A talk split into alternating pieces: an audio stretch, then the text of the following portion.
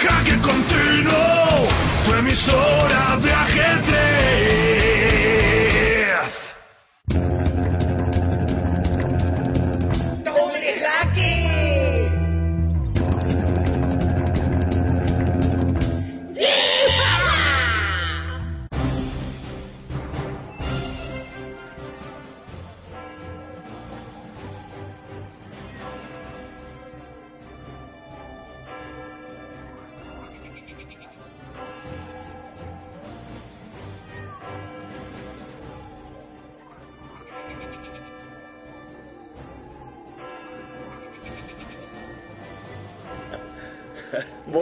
noches, almas del ajedrez. Esto es Doble Jaque, un programa de terror ajedrecístico para todos aquellos que esta noche de miedo y suspense se han quedado en sus casas, solos y sin compañía. Esta noche de 31 de octubre, sentid el frío en la yugular, aullad con nosotros, desatrancad ventanas y postigos. Esta noche de las ánimas nos presentamos ante todos ustedes. A mi izquierda, y hecho por entero de retales de otras vidas y otras manifestaciones, bajo el amor de un doctor cuerdo que quiso crearlo a partir de cadáveres, el terrible monstruo de Garcistein, ser cariñoso e incomprendido donde los hubo. acompañado por el conde Yaula.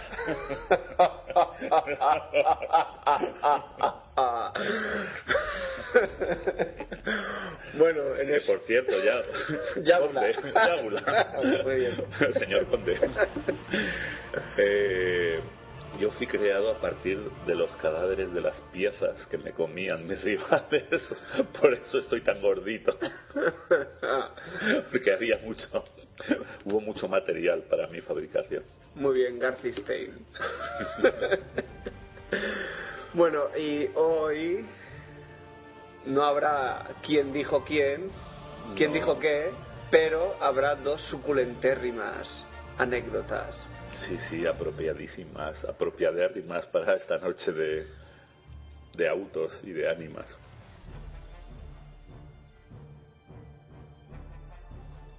La primera de estas espeluznantes historias se llama Un siniestro sentido del humor. El gran maestro Efim Bogolyubov, que llegó a disputar dos duelos por el título mundial con Aliogin, tenía entre sus colegas la reputación de poseer el discutible don de la inoportunidad, así como de ser un adicto al humor del patoso. Y no pregunten por qué. Es famosa la anécdota de su partida con Tarrash, que para este fue la última, pues murió pocos días después.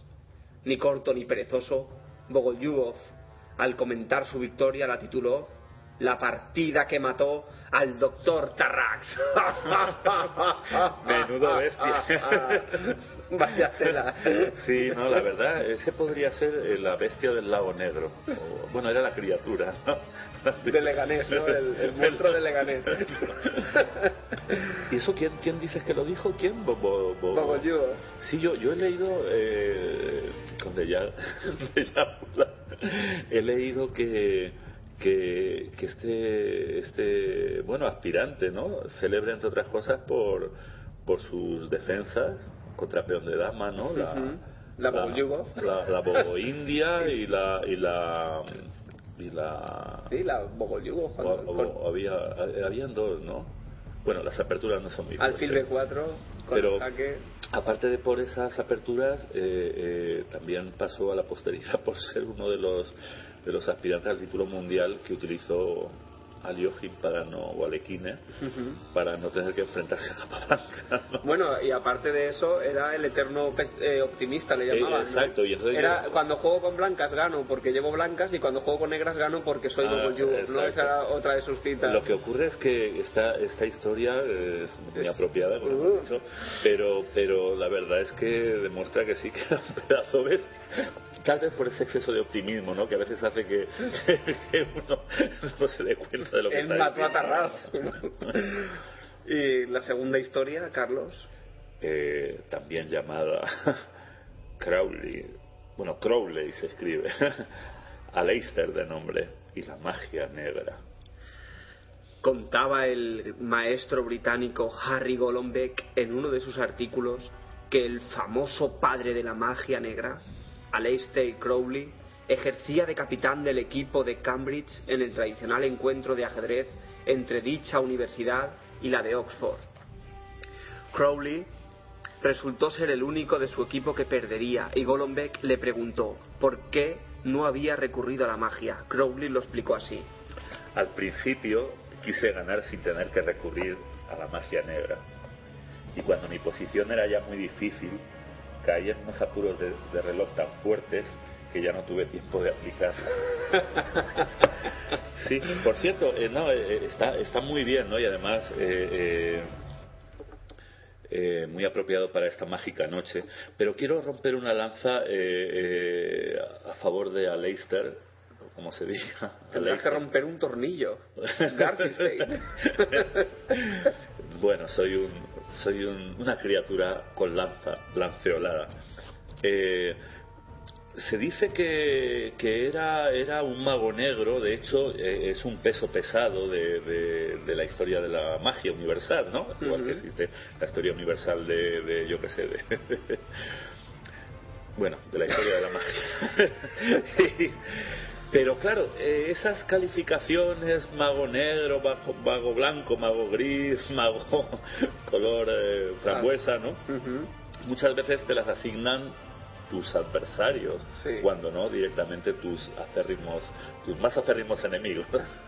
Entonces es como cuando a veces eh, alguien del gobierno de un país que sobre el cual a veces leo prensa por internet dice estos radicales que salen a manifestarse de extrema izquierda, ¿no? que a lo mejor son los padres de, los estudiantes que reclaman que no les recorten cosas que para mi gusto son elementales, pero bueno, eh, yo qué gusto puede tener una criatura cosida como yo, con retales de, de, pieza. Eh, algunas ya en un avanzado estado de descomposición.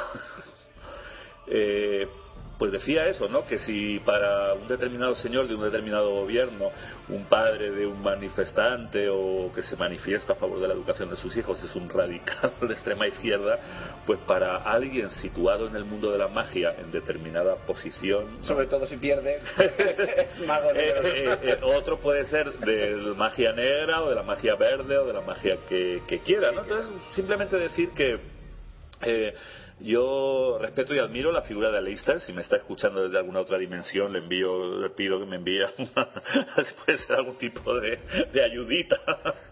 Bueno, y, le haces el cuadro, ¿no? Para... en mi eterno forcejeo cósmico con los acreedores. Pero mi respeto desde aquí a este señor. Y por cierto, no sabía que jugaba al ajedrez ni que jugó en el equipo de Cambridge.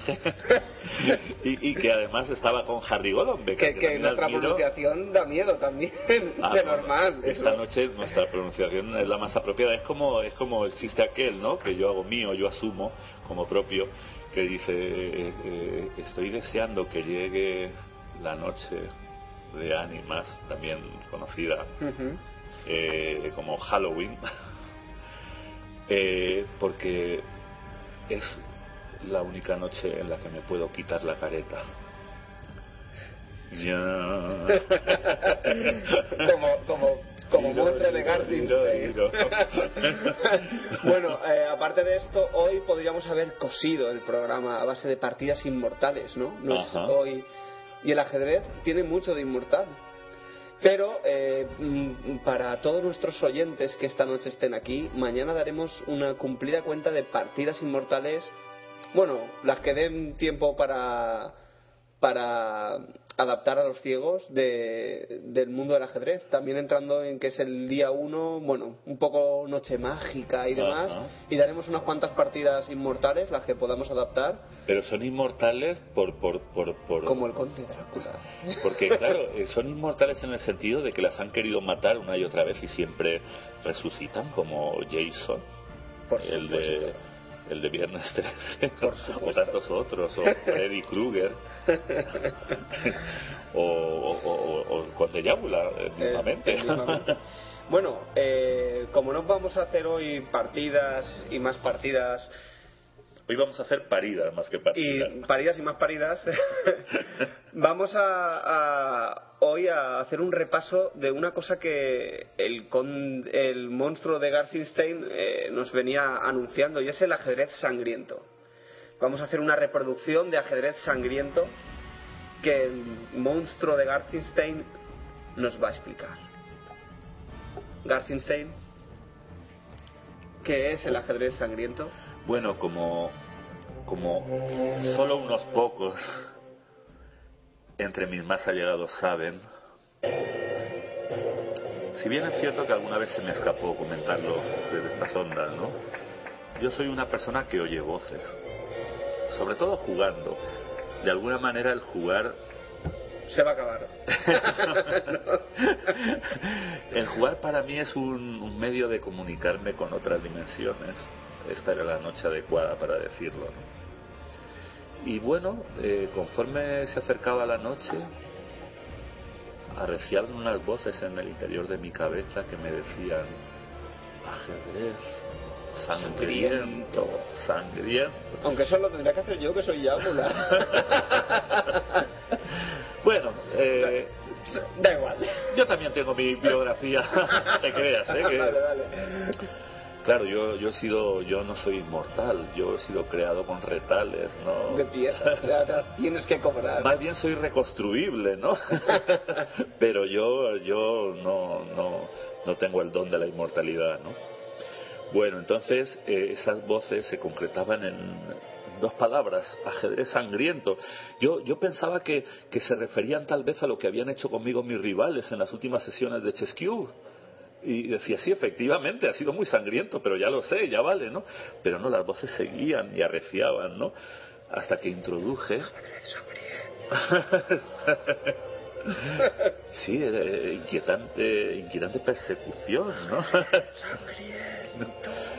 Y entonces ya introduje ambas palabras en un buscador para ver si eso aclaraba el origen de, de estas misteriosas.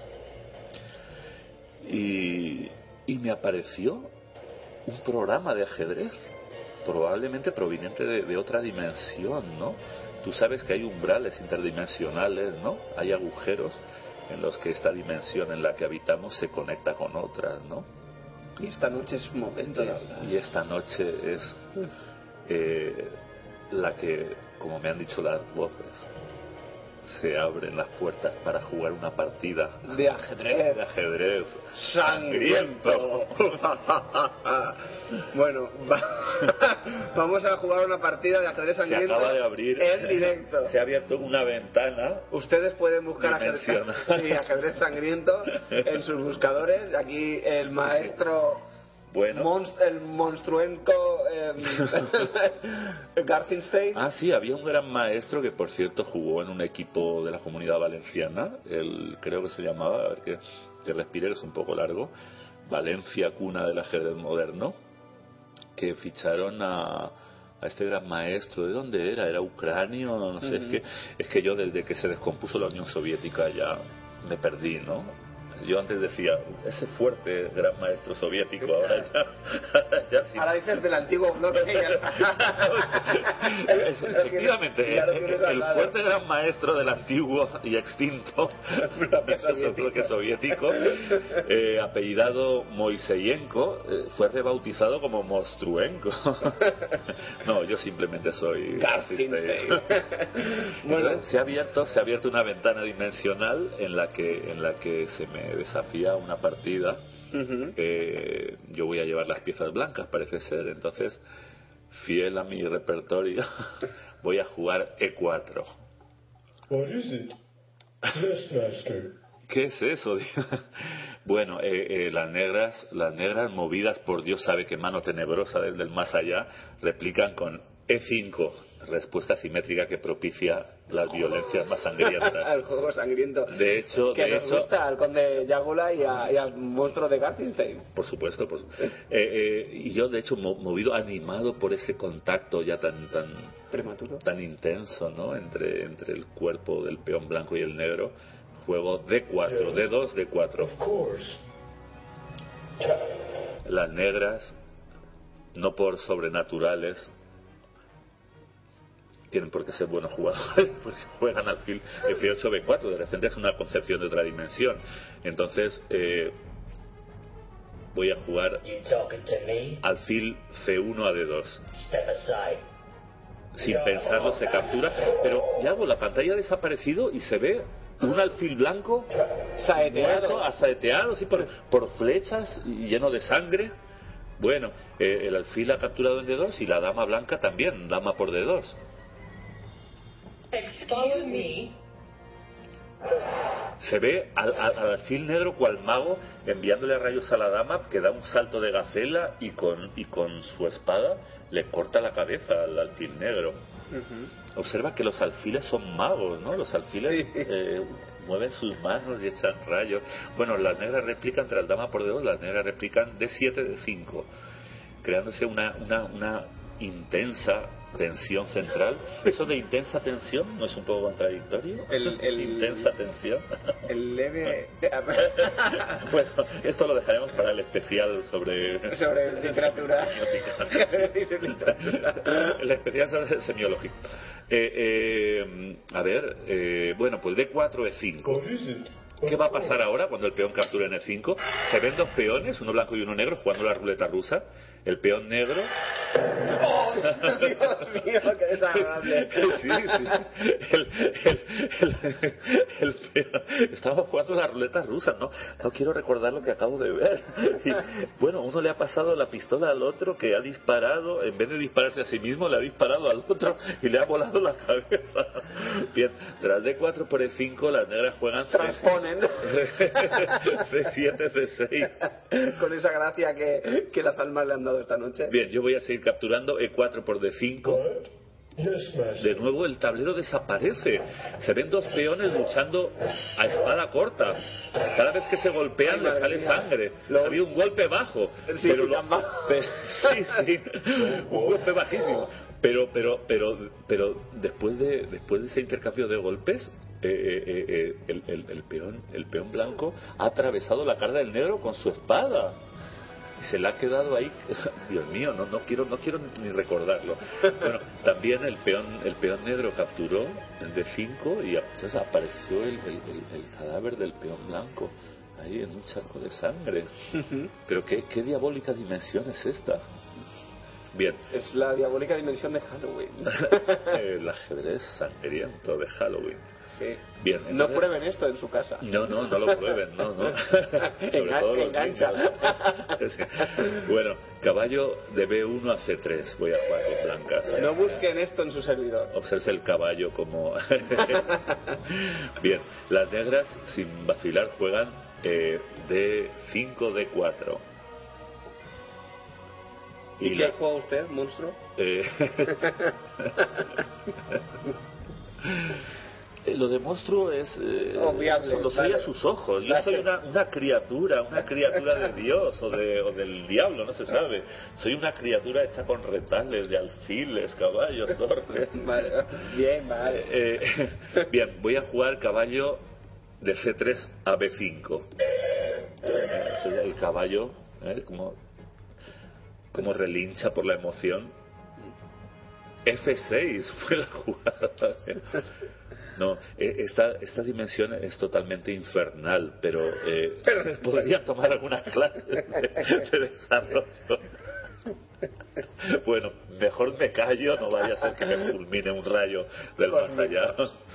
Bien, voy a jugar alfil de F1 a C4. You talking to me? Follow me. Mm, aprovechando la diagonal.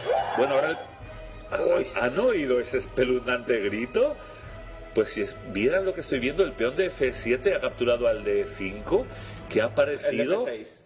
F6. El F6 ha, eso, el F6 ha comido en E5, con lo que ha aparecido un peón blanco, ¿no? Se ha visto, ¿no? Yo lo he visto, mi Sí, mente sí, que ya me juega malas pasadas. No, no, no, está un claro. peón, un peón blanco eh, eh, troceado Vil- de la manera más sangrienta. Bien.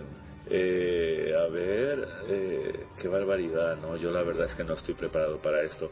Voy a jugar, pese a ser una criatura hecha con, con cadáveres. Eh, eh, caballo de G1 a F3. El otro caballo también ahí emocionado.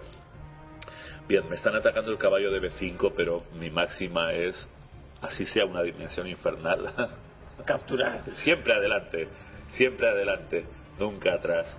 Caballo de F3 por E5. Se ve un caballo blanco trotando que topa con un, un peón negro, bueno, lo, lo lanza fuera de imagen. Lo descalza. Ahora el peón ha capturado al caballo blanco de B5, el peón negro de A6, y se ha visto un rey con un caballo, una cabeza de caballo sangrienta encima de la cama. Yagula, ¿usted lo vio? Sí, sí. Qué barbaridad. Bueno, el alfil de C4. eh, espera, déjame que la piense, que esta es una posición singular. Pero sí, voy a capturar en. He entregado una pieza con una compensación no del todo clara, ¿eh? Eh, C4 por B5. Talking to Jaque al rey. El alfil captura al peón. Se ve, se ve un, un alfil blanco que es un mago que extiende su mano hacia el peón negro y le explota la cabeza al peón negro. Esto me recuerda a una película que vi de joven que se llama Scanners. Era de, de, de mutantes, ¿no? Mutantes buenos y mutantes, no de mutantes tipo patrulla X, eran más que mutantes, como se dice? Mutosos. algo así. y, y entonces, eh, eh, eh, algunos de ellos tenían la capacidad de, de, concentrando su energía contra el otro, eh, hacerle reventar la cabeza. ¿no? Es algo que no es algo tan agradable de ver. Pudiendo elegir cualquier tipo de respuesta, el rey ha decidido Sí, sí, sí. arrojarse. Ese rey, ese rey. Qué guasón. Lleno de valentía. eh, se ha desplazado. ¿Para qué taparse de piezas de 7, por ejemplo? O irse a la más discreta casilla F8. No, no, rey es 7. Bueno, pues no sé, vamos a enrocarnos largo, ¿no? Nosotros. eh, aunque ahora que lo pienso, si me juega, pero bueno, ya está hecha ya. Mi mano temblorosa cogió el rey y la torre de dama. A ver si se lo dejaron armar. Enrocamos corto. Bueno, en realidad, ahora que lo pienso, solo había tocado el rey, ¿verdad? La torre simplemente la había, la había, había acariciado su aura. Vamos a tocarnos corto, sí. No vaya a ser. Oh, oh. La torre negra, sin, sin dudarlo ni un segundo, Sin se ha desplazado de torre de A8 a A5.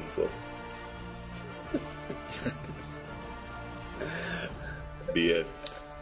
Entonces, mm, me gustaría, yo la verdad, la verdad es que es que eh, quería jugar una partida de ajedrez, pero pero pero esta macabra dimensión eh, de, de- de condenada, ¿no? De, de almas en pena, eh, eh, eh, es, es- es algo es algo que te va poseyendo.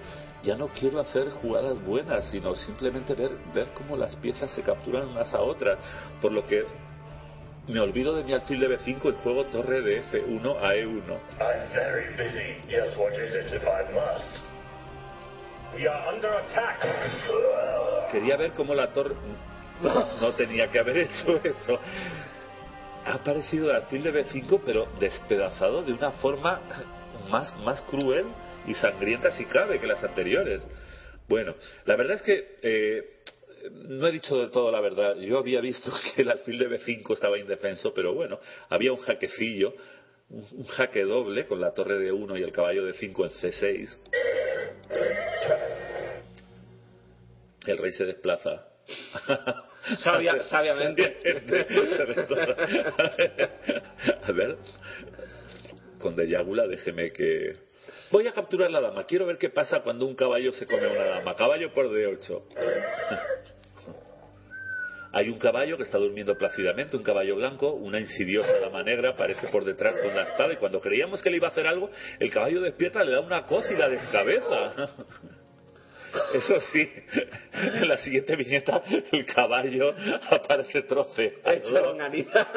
Sí, sí, sí, patas arriba. Mis ojos no deberían haber visto estas imágenes nunca, pero ahora ya no hay marcha atrás. El rey de D7 capturó al caballo en D8 y la dama, sedienta de venganza, captura en D4. Dama por Well, D4 let's jaque. se ve una dama enfrentada a un peón, hace un movimiento, Dios mío, hace un movimiento de espada y, y el peón es partido en dos, pero en esta ocasión, eh, eh, en vez de transversalmente, longitudinalmente, como también se dice en canal. Bien, pues este frenesí de captura que me está poseyendo me hace comerme el peón de G7 ya. Lo único que quiero es comer, quiero Bueno, sangre. de- después de dama por D4, mm, ha hecho, las negras han hecho Ah, sí. caballo Dama por D4 daba jaque, que fue cubierto por el caballo de B8 en D7. y ahora Y ahora la dama, la dama sedienta de sangre, con los ojos inyectados en sangre, se desplaza de nuevo, de nuevo. Qué orgía Un más limpio- sangrienta. Un limpio corte en canal.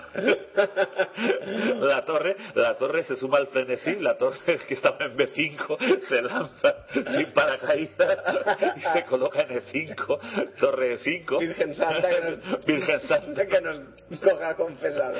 Bueno, vamos a ver qué pasa cuando una torre se come a otra, algo inédito hasta ahora. La torre de 1 captura en E5. Yes, what is it? If I must.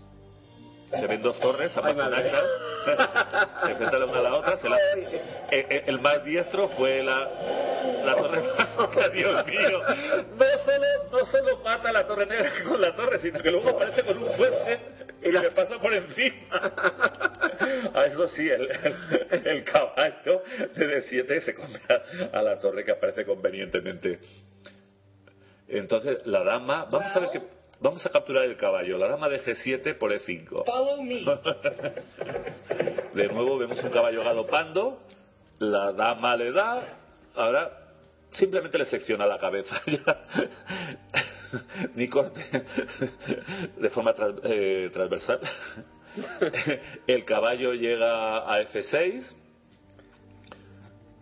dama por F6 jaque, Excuse me. De nuevo la, la dama blanca trocea al, al segundo caballo negro. Esta vez por la cabeza. Ha tenido la delicadeza de... Sí, sí, sí. El rey, el bigotudo rey negro, se desplaza a, a C7, de D8 a C7. Y ahora, aunque hay una torre, una torre comestible en H8, vamos a hacer una jugada y vamos a silbar. Torre de A1 a D1. Yes, what is it? If I must.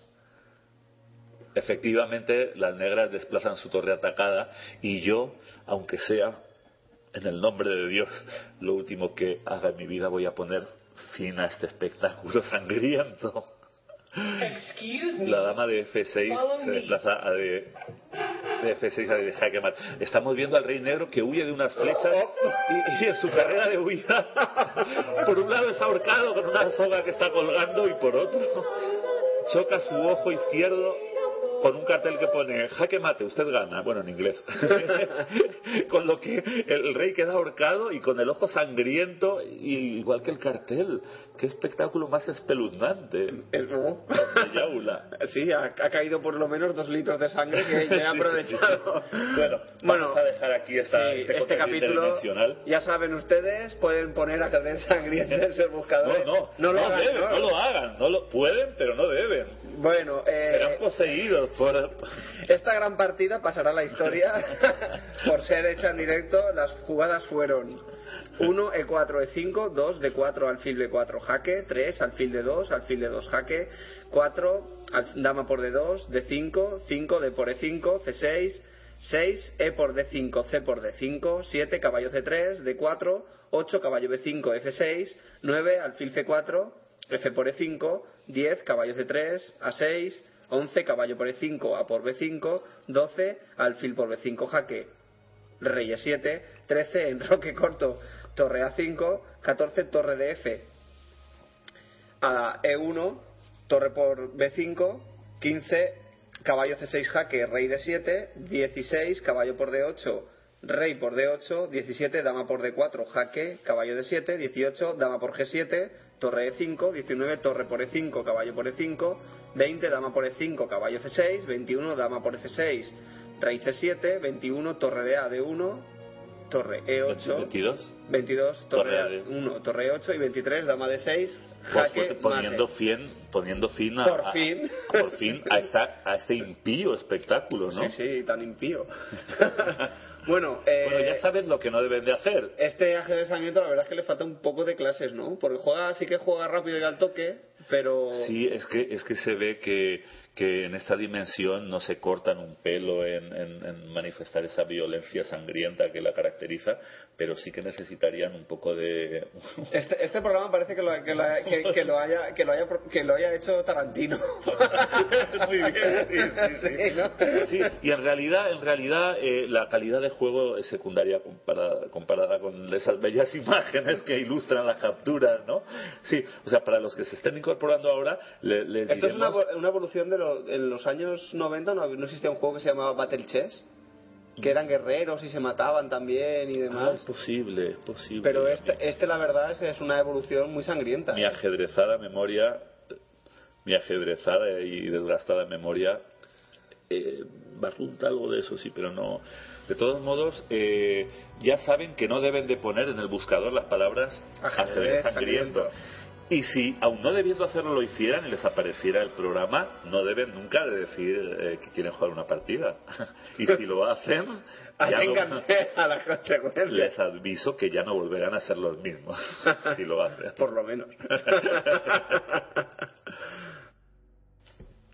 Y ahora llega con nosotros ese gran especialista en ajedrez e informática que en noches como esta y con luna llena se transforma en hombre lobo Amador Cuesta.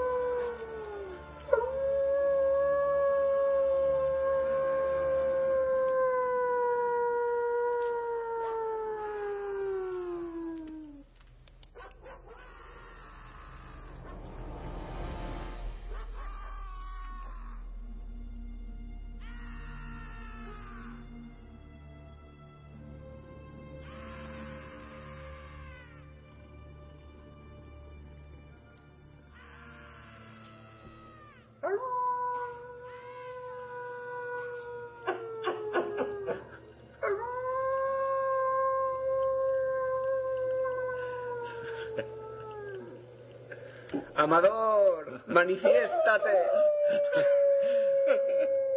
Fijaos, la conjunción de la luna llena y de la noche de ánimas se manifiesta.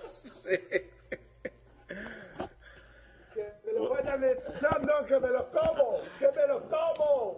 Buenas noches, Amador. Hombre lobo. ¿Cómo te sientes en esta noche de ánimas?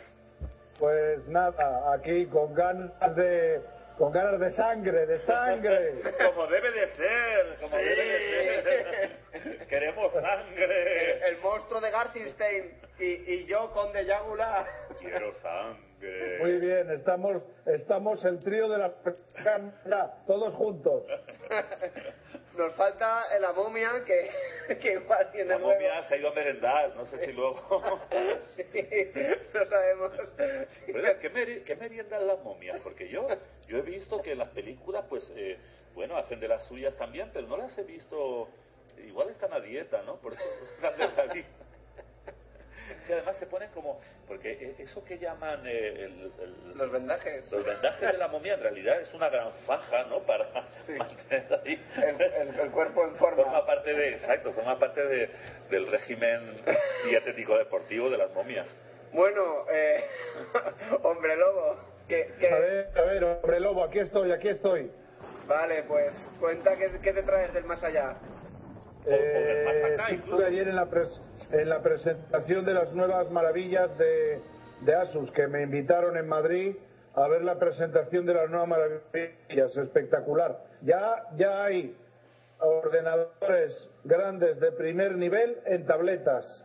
Noticia ¿Qué importante. quieres decir ordenadores grandes de primer nivel? ¿A qué te refieres? Ordenadores grandes de primer nivel quiere decir procesadores i7 Intel de tercera generación, Ivy Bridge, en tableta.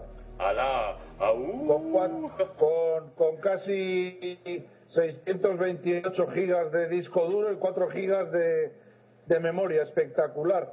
Ya se pueden cambiar teniendo dinerito, 30 kilos o 40 de ordenador por, por un, menos de un kilo. O sea que ¿Y en tableta, o sea que... ¿Qué nombre tiene eso, Amador? ¿eh? ¿Qué nombre tiene esa criatura de...? Bueno, para ser un monstruo, 1.500 euros, tampoco es tanto. Sí, pero me refería, me refería al nombre comercial. o Ah, todavía- ya, ya. Eh, el, nombre, el nombre que se lee en su tumba. Sí, en la lápida. El nombre Transformer Book. El transform, eh, mira, se transforma como nosotros, o por lo menos como yo. El Transformer Book de Asus, monstruoso. Puede ser una tableta y lo encajas con un te- teclado y lo conviertes en un, en un ultrabook, en un portátil. O sea que eso es algo que da miedo.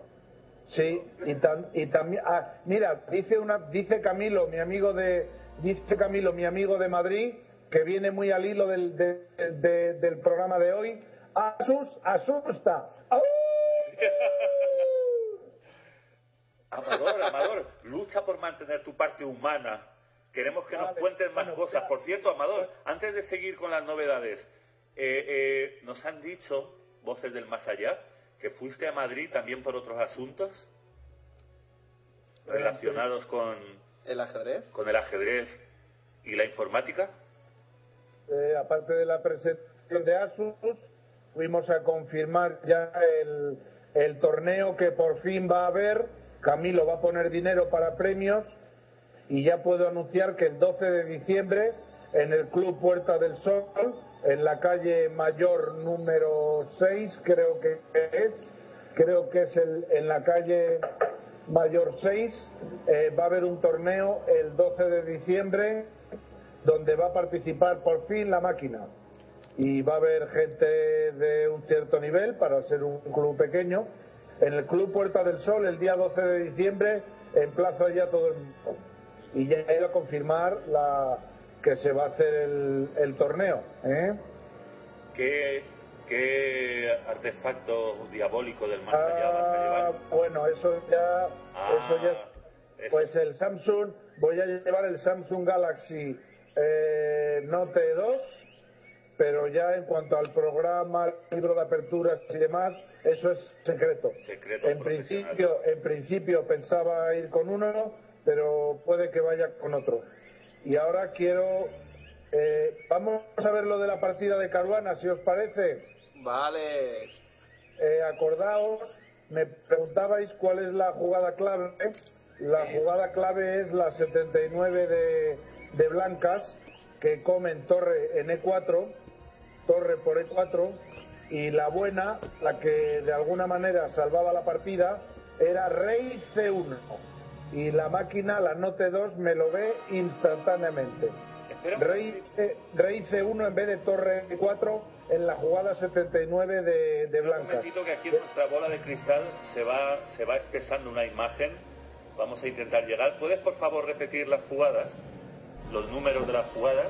Sí, en la, en la jugada 79 blanca, Ajá. eh, mueve- mueven las blancas torre por E E4. Torre por E4, la torre de 6 por E4. Y es- ya lo ese, es el, ese es el error. La jugada FETEN que me ve, eh, la jugada que me ve la Note instantáneamente es Rey C1, magnífica. Una jugada que no es, es antihumana, esa no, no sé hasta qué punto lo haría un humano, pero Rey C1 es la que podría salvar la partida. Y- y- y- impide que la torre negra entre por B2 o por B1. Eh, bueno, claro, obviamente saca el rey hacia el centro para que empiece a tener ma- más actividad, para que el rey no quede encerrado en la última línea, que tenga más actividad, que no quede encerrado.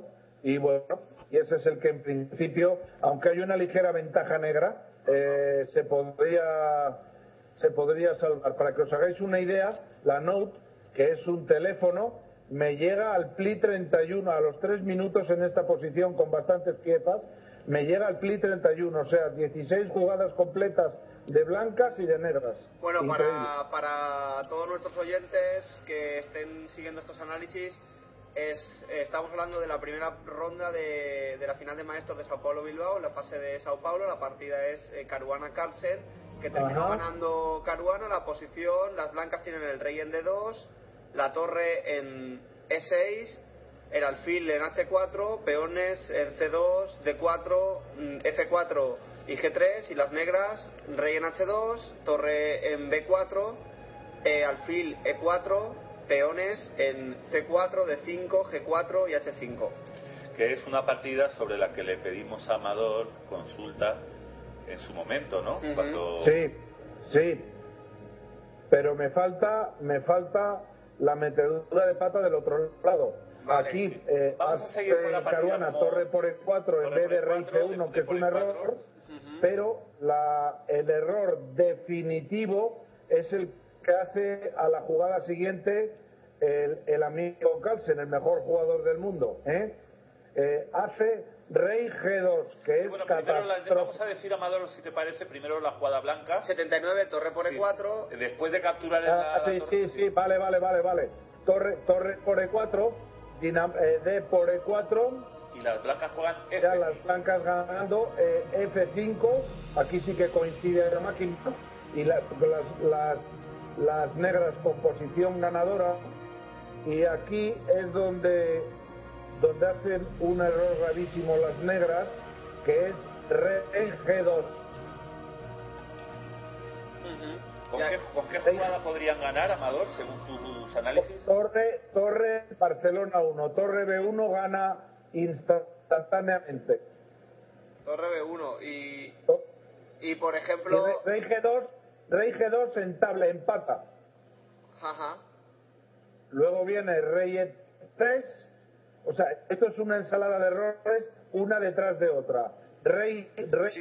Rey Tal, G2. tal- tal y como se jugó la eh, partida, para que nuestros oyentes, Amador, para que nuestros oyentes no pierdan, no pierdan el hilo, tras F5 la- las negras fueron el error que pasa de ventaja ganadora a igualdad, ¿no? Rey a G2. igualdad- a- exacto, Rey, Rey G2 igualdad absoluta. Cuando Torre B1 era ganador instantáneo. Y entonces las Y, blancas, bueno, luego la jugada F3. 81 eh, coincide la que hacen blancas con el programa, rey E3, y después ya viene el error definitivo de Carlsen, que es torre B2, que es ya lo que, lo que hunde la posición. ¿Y qué, ¿Y podría haberla salvado la partida? Torre, torre B1, en vez de B2, parece mentira, una casilla lo que hace. Torre B2, eh, torre B1 en tabla y torre B2 ya se hunde la posición negra. O sea que bueno, ya está, ya está comentado. o sea que en realidad hubo ahí, eh, según nos cuentas, entre las jugadas... Sutileza, ¿no? Sí, Entre entre la- las jugadas 79 y 82 hubo una auténtica ensalada, pero completa, ¿eh? De, Absolutamente. La Eh. tortilla dio la vuelta varias veces. En, en- ocho jugadas realmente, o sea, cuatro de blancas y cuatro de negras, hay, eh, según has comentado, por lo menos tres o cuatro errores, ¿no? Eh, pero errores graves, que podían haber dado la vuelta a la partida. Ajá. Ya me está, ya me está haciendo fondo eso. Eso es la. eh, hoy, hoy es que estamos en las catacumbas y.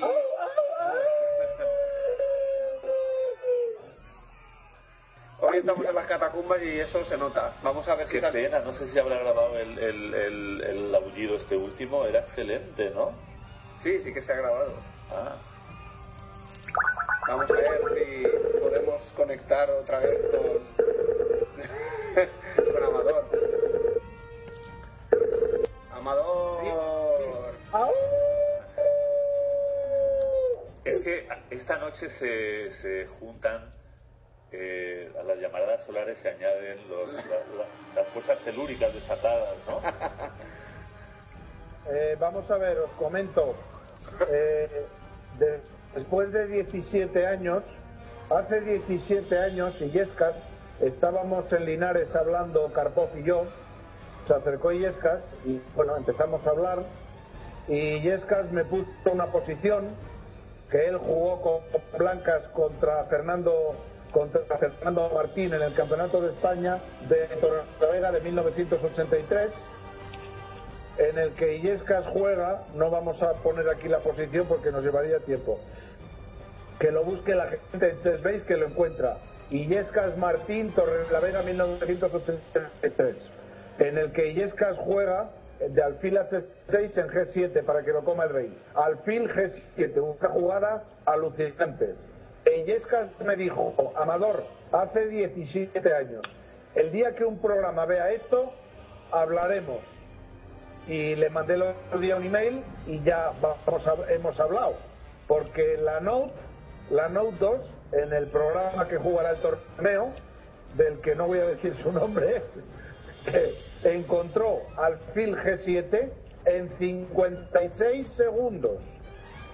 Le hemos puesto a Houdini la misma posición y en tres horas no lo encuentra. Houdini 3, el nuevo, en un ordenador grande y no lo encuentra. Lo, lo, lo considera durante hora y media, pero no lo elige. Y Amador, Y- Amador, Sí. disculpa, eh, para que nuestros oyentes y nosotros mismos no, nos podamos situar, eh, aunque no demos la posición exacta ni, ni digamos las jugadas concretas, pero ¿cuál es el tipo de dificultad que se está dando? Que Pues hace- es, es una es una entrega de, de Alfil aparentemente gratuita en G7 y que es una jugada absolutamente alucinante, una jugada que un humano no se le ocurriría nunca. ¿Y cuáles son Pero las la- claves, las claves tácticas o de la, de la No, jugada? no, no, no, es, es, no, pero tiene que mirar la gente en Chessbase, que lo mire, Ajá. porque es una posición completa. Has dicho que era eh, Miguel Illescas contra... contra eh, Martín, Martín, el que trabaja Martín. con él. Ángel Martín, el ex campeón de España. Ángel Martín, el GM, en el Campeonato de España de Torrelavega en 1983. Ajá. Entonces, pero no 83. solamente, esperad, no solamente en la máquina lo encuentra, el programa en 56 segundos, mientras que el Houdini en un ordenador grande no lo encuentra en 3 horas, sino que mejora el juego de las negras llegando a tablas, es decir, al Phil G7 no da, no es ganador. En su momento fue ganador porque Martín cometió una serie de, de- de inexactitudes, pero la- el programa encuentra al Phil G7, pero da la línea de tablas. Increíble, absolutamente increíble. Entonces se lo he mandado a Illescas y dice que él pensó que algún día, algún día llegaría, algún programa lo encontraría, pero que lo que nu- nunca se esperó es que lo pudiera encontrar un teléfono. Jamás. Está Illescas alucinado. ¿Un teléfono Bueno. con qué programa has dicho, Amador? No, no he dicho el programa ni lo voy a decir. Ah, has dicho que no lo No, no lo he dicho, no lo he dicho en plan borde, ¿eh? Es que, eh, pe- de hecho, estaba pensando... ¿Qué eh, maldito programa será? En esta, no, claro, en esta noche mi, mi mente está más confusa de lo habitual. Yo que además soy el Ah, monstruo no, de no, Garfield. pero, pero la, pero la mía no, pero la mía no. Y, y- y Esto- creía que lo habías dicho y no lo había oído. No ha sido con intención de tirarte de la lengua. Pero ahora sí. Entonces, Amador, pues, ¿qué programa dime. era? No, no sé. Pues, ¿Por qué no se puede decir? Eh, no, porque va a jugar el torneo y quiero que sea un secreto. Ah, que va a ser el que juega el, pro- el torneo del día claro, 12. claro, claro, claro. El Es 12 un programa- del 12. El 12 del Eh, 12 del 12. 12 del 12, nueve días antes del fin del mundo, Pero, a- a- según a- los mayas. Amador, ¿te das cuenta de que es el torneo del 12, del 12, del 12. Sí, lo sé, por eso lo elegimos. Ah, 12 del 12 del 12. au. Ah, A mí los aullidos no me salen tan bien porque yo soy el monstruo de Garfield. Claro, a ti sale Sí. más ortopédico. Claro, yo soy una criatura hecha, hecha de retales, de, de piezas de ajedrez. A ver, chicos, chicos, más novedades para el ajedrez portable. Ha salido, se ha presentado ya estas dos últimas semanas el Windows 8. Y por primera vez en la historia Microsoft presenta ya un aparato de hardware. Nunca, siempre ha hecho programas, nunca había hecho hardware, pero este tema de las tabletas y los teléfonos, hay tantísimo dinero por medio. Este año se van a vender 650 millones de smartphones y en el 2016 mil millones de smartphones. Entonces hay mucho dinero para ganar y se van a meter todos. Amazon, Google, Microsoft, absolutamente todo el mundo, más los fabricantes. Apple, Samsung, una locura. Entonces, de aquí a Navidades, que ya iremos viendo con tranquilidad, después de estas dos semanas ha salido el iPad 4, una locura, después de haber sacado el iPad 3 hace seis meses, la gente se gasta 600, 700, 800 euros y ahora te saca la 4 de risa, pero bueno, cada uno es cada uno. Van a salir entre 30 y 40 productos nuevos con Windows 8, no 8. Yo, Samsung, el otro, ayer en la presentación de Samsung había veintitantos. Cada compañía va a sacar lo suyo, o sea que de aquí a Navidades tenemos 100 productos nuevos. Una locura con el tema de Windows 8 para tabletas y para teléfonos. Cuidado, va a salir el Windows Phone, también ha salido. Entonces esto va a ser un totum revolutum. Va a ser un lío esto que va a haber va a haber que pedir consejo a los a los expertos porque si no la gente va a estar más perdida que un pulpo en un garaje. Amador, ¿y en qué, en qué, cómo queda parado en todo esto, o tras todo esto, eh, eh, el, el famoso Nexus 7 de Asus? El, el Nexus 7, buena pregunta, me alegro que me lo preguntes, que tenía el otro. Acaba de salir su hermano mayor, el Nexus 10, con la mejor pantalla de la historia, que le da mil vueltas al iPad, La- el Nexus 10 de 10 pulgadas. Una, una Nexus remozada, viene una Nexus nueva de 32, por el mismo precio de la de 16 de antes. Toma nota, Carlos, ha salido la, la remozada de 32, que por fuera es diferente, eh, viene con 32 gigas de tal, y la 10 ha salido espectacular, con una 15 de, de Samsung, o sea, están saliendo unas cosas impresionantes a todos los niveles. Va- pues ¿Vale la, la pena, ¿Vale la pena la diferencia de precio entre la de 7 y 10 pulgadas eh, por, por la calidad de la pantalla, entre otras cosas? Eh, eh, bueno, es que sube. La de 10 se va a poner, pues lo tengo que mirar, pero la de 10 va a estar. Yo, si tú pudieras, el que pueda, sin dudarlo. Lo que pasa es que son 500 o 600 euros. Pero el que, el que pueda que lo haga. Samsung se estrena con la Nexus 10, con el nuevo procesador, el primera 15 que sale en tableta, el Exynos 5.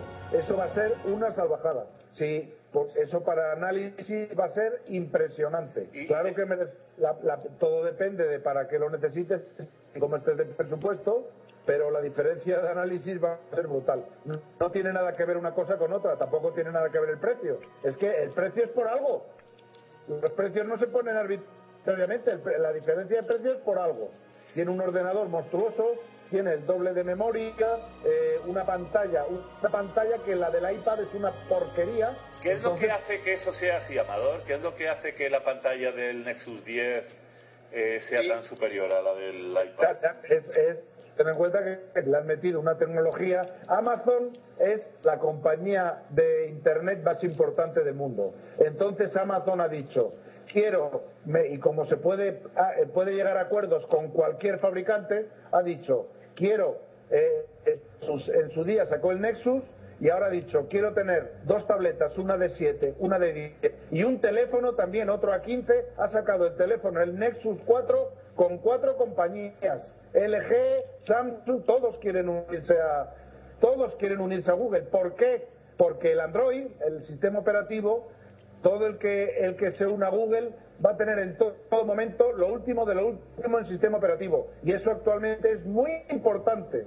Todo el tema de tener el último, ahora el que acaba de salir, la, la Keyline Pi, que es el, el, el- el Android 4.2, que es, que es la, la Pi, ¿cómo se llama? La, tar- la tarta de Lima. ¿eh? Es el nuevo y claro, si, si sacas tu producto con Google, Google a ti es el que te da las últimas versiones y las últimas puestas al día para tus productos. Y actualmente las versiones, estar a la última en las versiones de cara a la venta de, de este tipo de productos, sobre todo de Android, es fundamental. Entonces, silencio, dime. entonces seguimos, seguimos ahorrando. Porque, Seguimos. Entonces, el año que viene, chicos, resumen, tendencia para el año que viene. Ya hay Windows de 32 y 64 bits para tabletas y va a haber uno para teléfonos también de cara al 2013. Y, e importante, para el año que viene, el Android son 32 bits, el año que viene salen ya micros con arquitectura V8, Android 64 bits.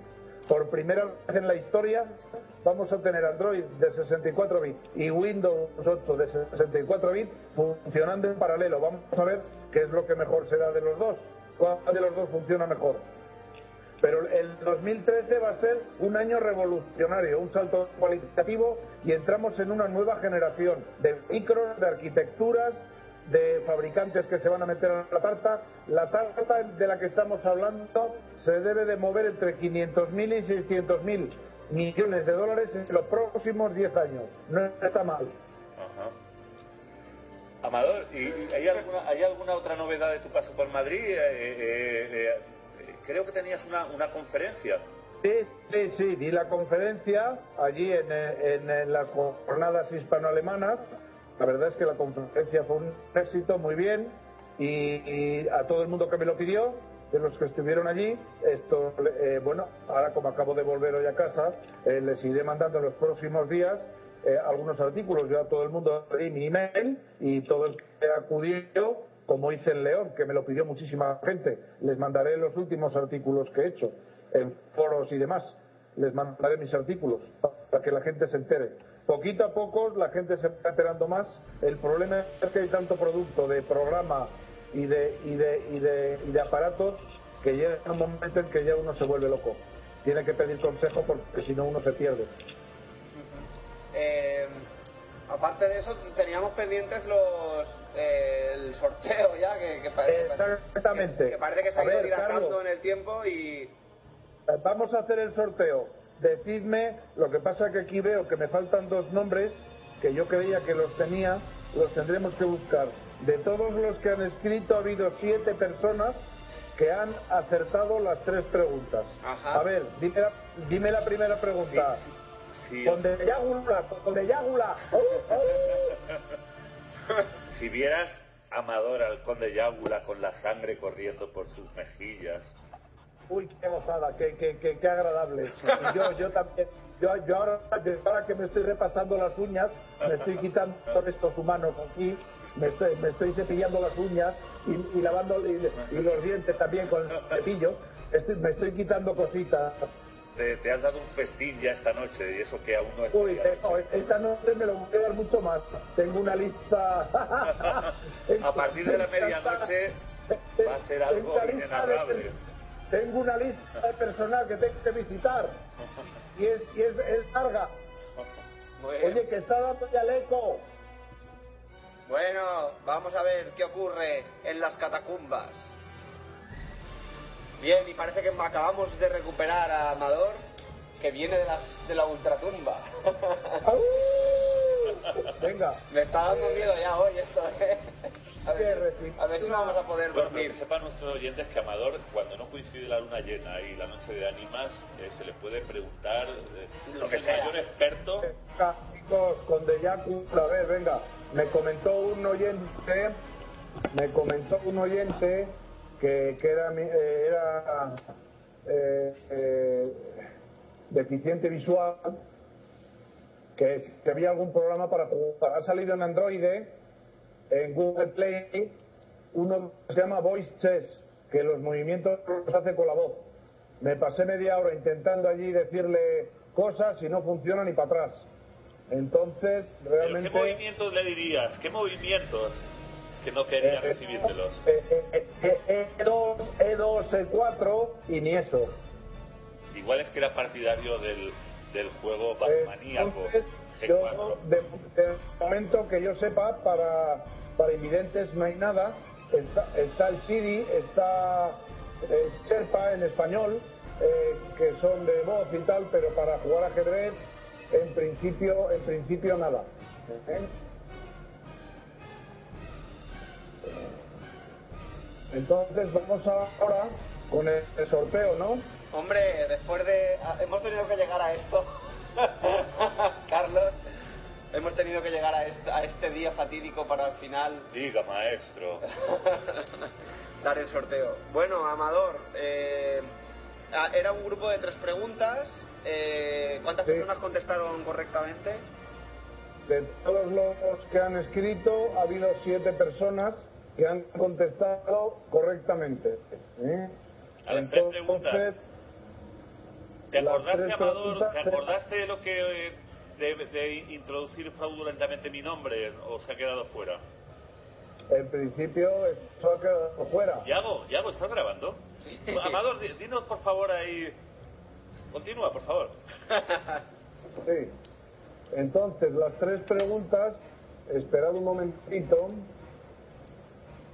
Las tres preguntas eran, ¿qué tableta revolucionaria está a punto de, de aparecer? Y, el- y la respuesta era la Nexus 7.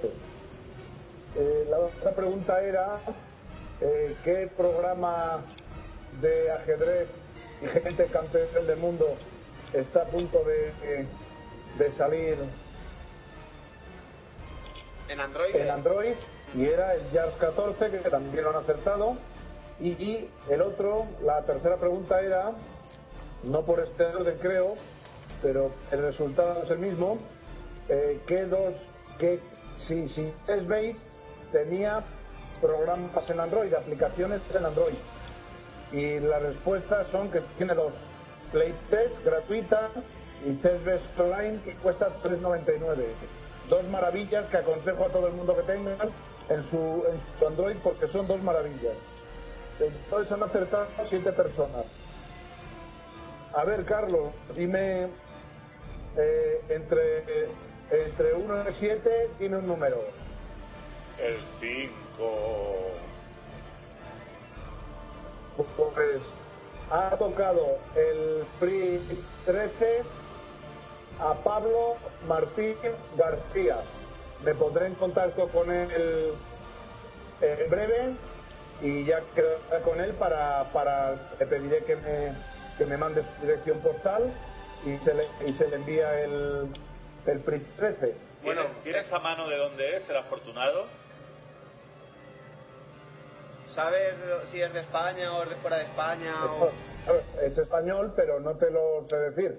En este momento. Bueno, queda para una futura ocasión saber los tentáculos de este ominoso programa. ¿Dónde han llegado? ¿Dónde han llegado? bueno, esperemos que, que, que Carlos eh, pueda disfrutar de este Deep Free 13. Eh, Pablo, Pablo, Pablo Ah, Martín. Pablo. Ay, ay, ay. no, pero ya se ese ido- era, ya ese se era mi ido la olla. seudónimo. Au.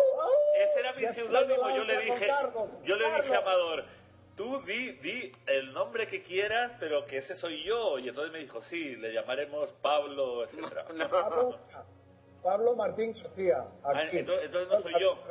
Bueno, La hay que saber uno. perder. La respuesta adecuada, la primera era ya 14, la segunda Nexus 7 y la otra era eh, eh, Chess, Chess Base Online y Play Chess. Bueno, pues tenemos que, que dejarte por hoy. Tenemos que visitar otras tumbas y otras catacumbas y te esperamos dentro de 15 días.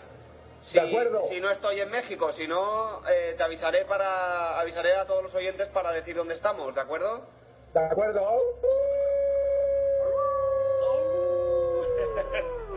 ha sido un placer aullar contigo, Amador.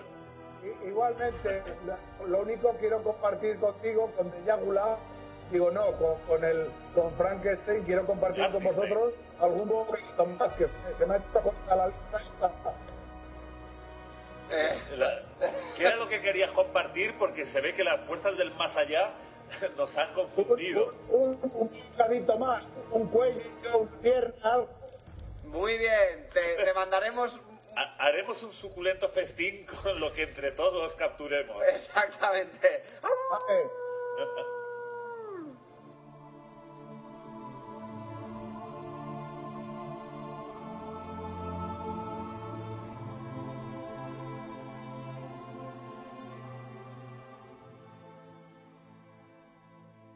Bueno, monstruo. Soy un pobre monstruo, ni soy inmortal. Ni Ni, inmortal. ni, ni- ni soy inmortal, ni, ni me transformo en las noches de luna llena. Simplemente soy un, un conjunto de, de retales, de, de, de otros seres que me precedieron en este plano de la existencia. Vamos a una Y encima la gente, la gente me teme, yo soy bueno, pero me teme, me, y entonces su propio miedo me asusta y, y los tengo que matar. A todos. Mátalos a todos, mátalos, mátalos a todos. Bueno, vamos a vamos a ver qué, qué noticias te traes hoy. Ah, espérate que lo tengo aquí en una carpeta. Un momento. Voy a por ella y tal. Bueno, pues eh, no son noticias especialmente terroríficas. Bueno, una sí. ¿Sí? No sé si Pues empieza por por ella esa. o la dejo para. Bueno, eh, sí, porque en realidad. Pero hoy, hoy es el día hoy es el día de de, de arengar, ¿eh? Hoy es el día, sí. Sí, eso- porque puede correr eh, eh, sangre. Eso iba a decir. Pueden rodar cabezas. Eh, Eso iba a decir. Que, eh, Vayamos por partes, Escudado, sí, como Jack el Destripador. Exactamente.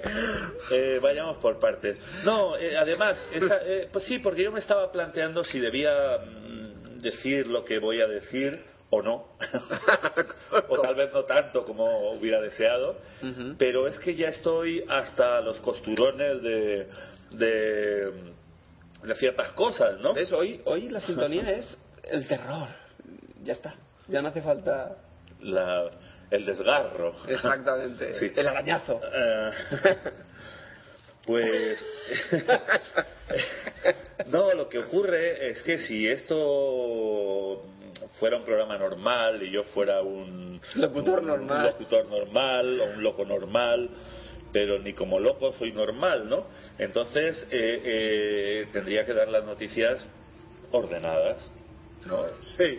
Pero bueno, como hoy es el día que es, hoy no necesito ni, ni dar explicaciones ni justificarme. Simplemente voy a dar las noticias de la Tal forma cual eres. monstruosa. A, que- a trozos. Claro, a pedazos. Cualquiera que sea la primera vez que nos escuche pensará que lo hacemos porque es el día que es o la noche que es. Pero no, es. Bueno, dejemos, dejémoslo en la ignorancia de la dura realidad. ¿O no? ¿O no? bueno, eh, a ver. En realidad toda esta, toda esta estúpida reflexión previa era una manera de ganar tiempo para encontrar. Pero no sabes para qué, además. Sí, no, para. Pero mira, lo voy a hacer de manera más sutil. Yo creo que Como, no sé. como más- no quiero, como no quiero, como no quiero dar nombres y apellidos, no quiero dar nombres y apellidos de, la gente a la que a la que si fuera el amigo el amigo licántropo me gustaría despedazar. Ajá. Retomaré el torneo sobre el que quería arengar o simplemente aullar. eh, desapercibidamente, está bien dicho desapercibidamente. Ajá. Eh, casualmente. Sí. Ahora voy a dar alguna otra noticia y, y- y disimuladamente de repente aparecerá esa para que la gente no, no ate demasiados cabos. Y también para que encuentre la hoja, claro. Bien, eh, tiene usted mi amo, el conde Yábula. Amo. ¿Tiene alguna preferencia sobre el orden de las noticias? No, hágalo a su. Ad libitum. Mate ad libitum. Vamos a matar la información de actualidad. Como siempre, además. Siempre. Sí. Vamos a matar el periodismo de ajedrez en nuestra línea habitual. Eh, em- y empezaremos por recordar que este lunes, este lunes día 5, eh, 5, Empieza la primera ronda. empieza, comienza el- eh, la prueba más fortérrima del calendario deportivo español en su versión equipada, o bueno, o por equipos, o como se diga. Estamos hablando, como no podía ser de otra manera, de eh, la enésima, ver, enésima edición del Campeonato de España por equipos del club en la categoría División de Honor. Ajá. Eh, recordarán nuestros más Sí.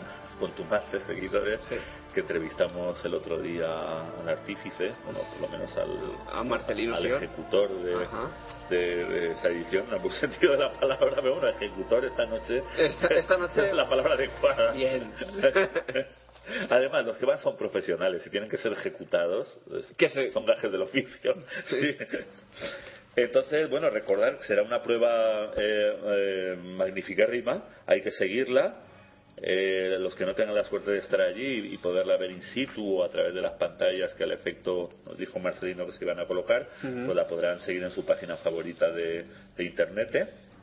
Recordemos que eh, comienza el día 5, eh, 5, la primera ronda. Se van a jugar las dos primeras rondas a las 5 de la tarde, la tercera eh, a las 10 de la mañana del día 7. Ese día se doblará, ¿no? También habrá. Ah, no, mentira, ese día no se dobla. Ese día por alguna razón no se juega por la tarde, sino por la mañana. La siguiente ya vuelve a ser a las 5 de la tarde, etcétera, etcétera, hasta la última que se a las nueve y media, ¿no? Eh, y, y como comentamos, pues van a darse cita eh, jugadores muy fuertes, no solo de España, sino del mundo mundial, ¿no? Sí, aparte, eh, Campeones del mundo y etcétera. Hay que comentar que la ronda ya está, el emparejamiento de la primera ronda ya está hecha. Es el Foment Martinenc Barcelona Uga en eh, Grossa Aldea contra el Equigoma Casal Social. En el, en el tercer encuentro será el Solvay Reverte al Box y, y el Sestao Naturgas se sentará y se medirá ante el Lines Magic. Ajá. Bueno, los tableros más importantes del Gross Saquet Aldea van a ser Ruslan Ponomario, 2735 de Ucrania. Campeón Etienne- del mundo. Ex Ex-campeón campeón. del mundo. Etienne Bacrot, 2705 de Francia. Ruslan Cas- Casillanos, 260 2690 de, de Uzbekistán, también es campeón del mundo. Y Loek Van Belli, 2688 de Holanda. El Gross Saquet Aldea es el equipo a priori más fuerte. Eh, luego por fuerza eh, puede ser el Sestao Naturgas Energía, encabezado por Leinier Domínguez, 2734 de Cuba. En segun- eh, segundo tablero, Gran Maestro Maxime Lachier Lagrave, 2705 de Francia. En tercer tablero, Anish Giri, 2730 de Holanda. Y en cuarto tablero, mm, eh, Logan Fresinet, 2702 de Francia. Bueno, realmente es- se juegan más tableros, no vamos a decirlos todos. El Club Casa Social Católica eh, lo encabeza Eduardo Iturrizaga de Venezuela, 2639. Lo sigue de la Argentina Antón Kovaliov, 2593. Alexander Fier del Brasil, 2563. Y el maestro internacional Reinier Castellanos, 2500 de España. El reverte al, al box lo encabezan en el primer tablero Mije- Mijail Michelvici, 2651 de Georgia, Alexander Shimanov, 2599 de, de Rusia, Sergei Ivanov, 2542 de Rusia y el gran maestro Manuel Rivas Pastor, 2557 de España. El Lines Magic está representado por el gran maestro Iván Chevarinov, 2710 de Bulgaria, el gran maestro Gabriel Sargisian, 2692 de Armenia, el gran maestro Dimitris Betushkin, 2597 de Moldavia y el gran maestro Samuel Tersahakian, 2580 de Armenia.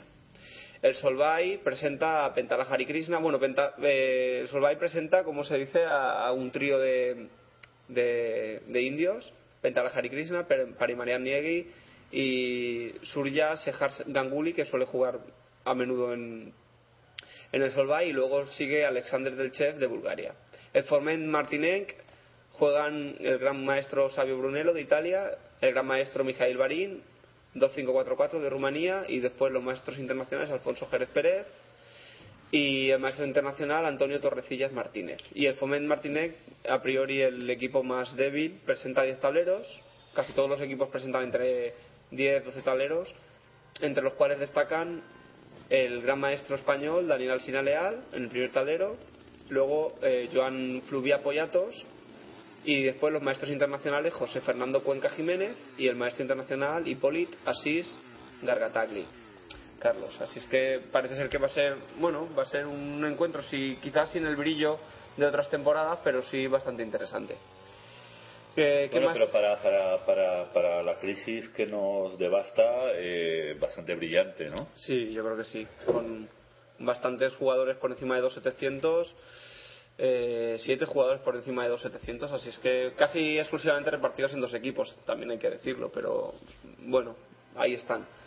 Pues yo, Yago, si ya de normal tienes esa tendencia a sacar la guadaña y, y, y cortarme la cabeza, pues esta noche creo que corro más peligro que nunca. Sí. Y más porque sabes que mi cabeza es, es de quita y pon. de hecho, de hecho igual, igual mi creador en cuanto dice, bueno, voy a quitarle esta pierna, voy a poner esta otra que, que he encontrado, que está un poco en mejor estado y tal, ¿no? Ujú. Entonces, eh, para, para que cuando llegue el, el triste momento del despiece, eh, eh, Nunca mejor dicho. nunca mejor dicho, no se me quede esta noticia en el, el tintero, que le tengo especial cariño, ¿no? Pues voy a empezar por ella, ¿no? Porque creo que es un evento, un evento fortérrimo que tuvo lugar en, en Argentina, ¿no? Eh, con la habilidad que me caracteriza, ah sí, aquí lo tengo, del 12, del 12 al 21 de octubre. Sí, es que generalmente, generalmente eh, yo cojo y, y, y me imprimo aquellas cosas sobre las que quiero hablar, ¿no? Y, y- bueno, se me suele olvidar poner la fecha, ¿no? se me suele olvidar. Claro, las cosas ocurren en un sitio y en un... Y, y- y en un, en un Lugar. lugareño. sí. Y, y claro, esto cuando, cuando dentro de, de décadas ¿no? Eh, estos programas se hayan convertido en piezas de culto ¿no? y la gente las busque y las escuche dirán, uy, qué interesante, pero eh, ¿Lo que ¿y, era? y cuándo, cuándo tuvo lugar esto? ¿Qué, qué tipo de descerebrado hablaría de, de torneos? Pues era. Entonces, claro, eh, lo malo es que esa excusa la tengo solo para esta noche. Bueno, ya se te ocurrirá. ya, ya se nos irán corriendo atrás. Bueno, eh, sí, me refiero, me refiero, decía, al, al séptimo campeonato continental de las Américas. Y cuando dice las Américas, se refiere a todas ellas. O sea, desde el nortérrimo hasta el Surérrimo. Eh, Desde el polo Canadá hasta... Norte hasta el polo sur. Desde el Canadá hasta dónde hay que hasta La Chile Argentina. sería o No, Argentina. Argentina, ¿no? Tierra del Fuego. Pero, eh, Tierra del Fuego no es, sí, no es y, Argentina. y- es Chile un país tan largo, mil cosas pueden pasar. ¿Te acuerdas de esa La, la. Eso lo cantaba Quilapayún, que era uno de mis conjuntos favoritos eh, cuando era pequeño. en- en aquella glaciación, ¿no? Bien. Pues eh, ha sido curioso porque ha sido un campeonato durísimo, como no podía ser de otra manera, eh, porque además de ser el campeonato continental de las Américas, Daba plaza para... daba cuatro plazas para la Copa del Mundo, que no es una cosa la promoción de un pub y tal ahí de moda, ¿no? Y con bellas mujeres y hombres y animales. Y... Hombre, podría, Eh, si no- pod- podríamos crear un, un bar que se llamara Copa del Mundo. Sí. o que se llamara simplemente Mundo y que fuéramos a tomar una copa al mundo. bueno, dejemos. Solo soy un.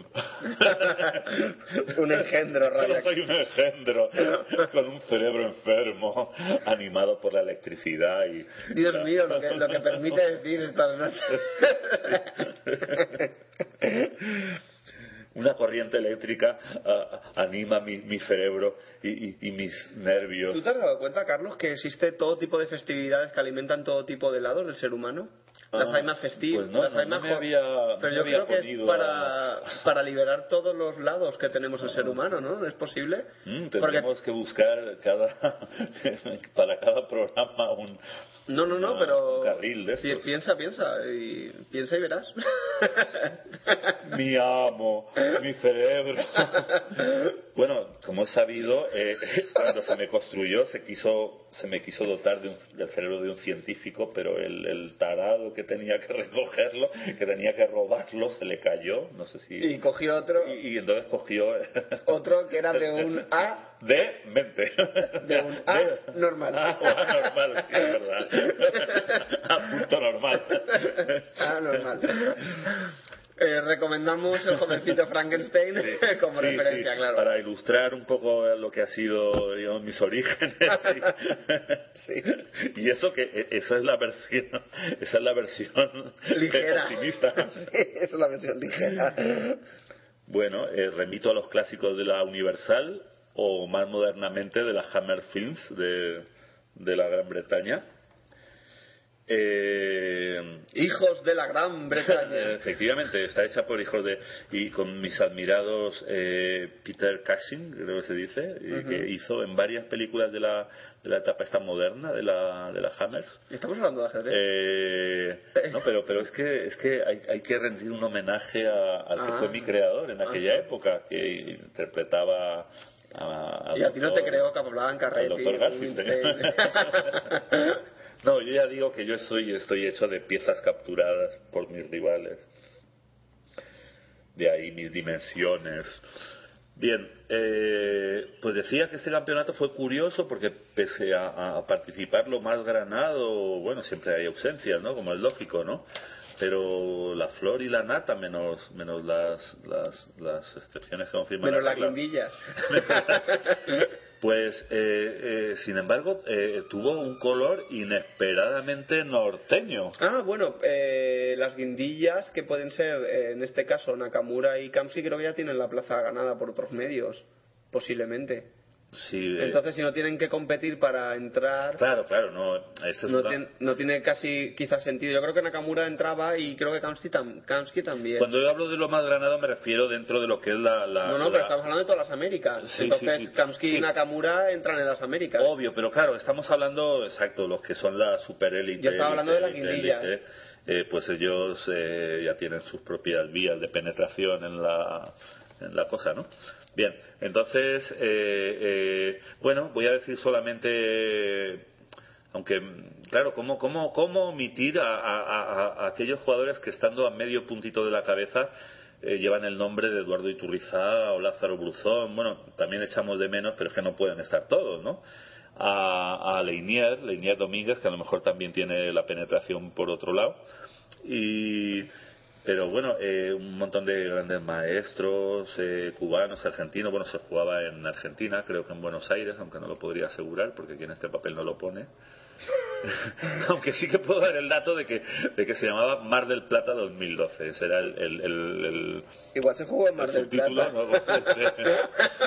ah, yo creía que Mar del Plata era un- una, una especie de como de sobrenombre, así como decir la Costa del Sol o, o, eh, bueno, lo miraré en la Wikipedia. En tu clase de geografía de la semana que viene. No, la geografía, mira, yo no fui mal estudiante, pero la geografía por alguna razón no era santa de mi devoción, ¿no?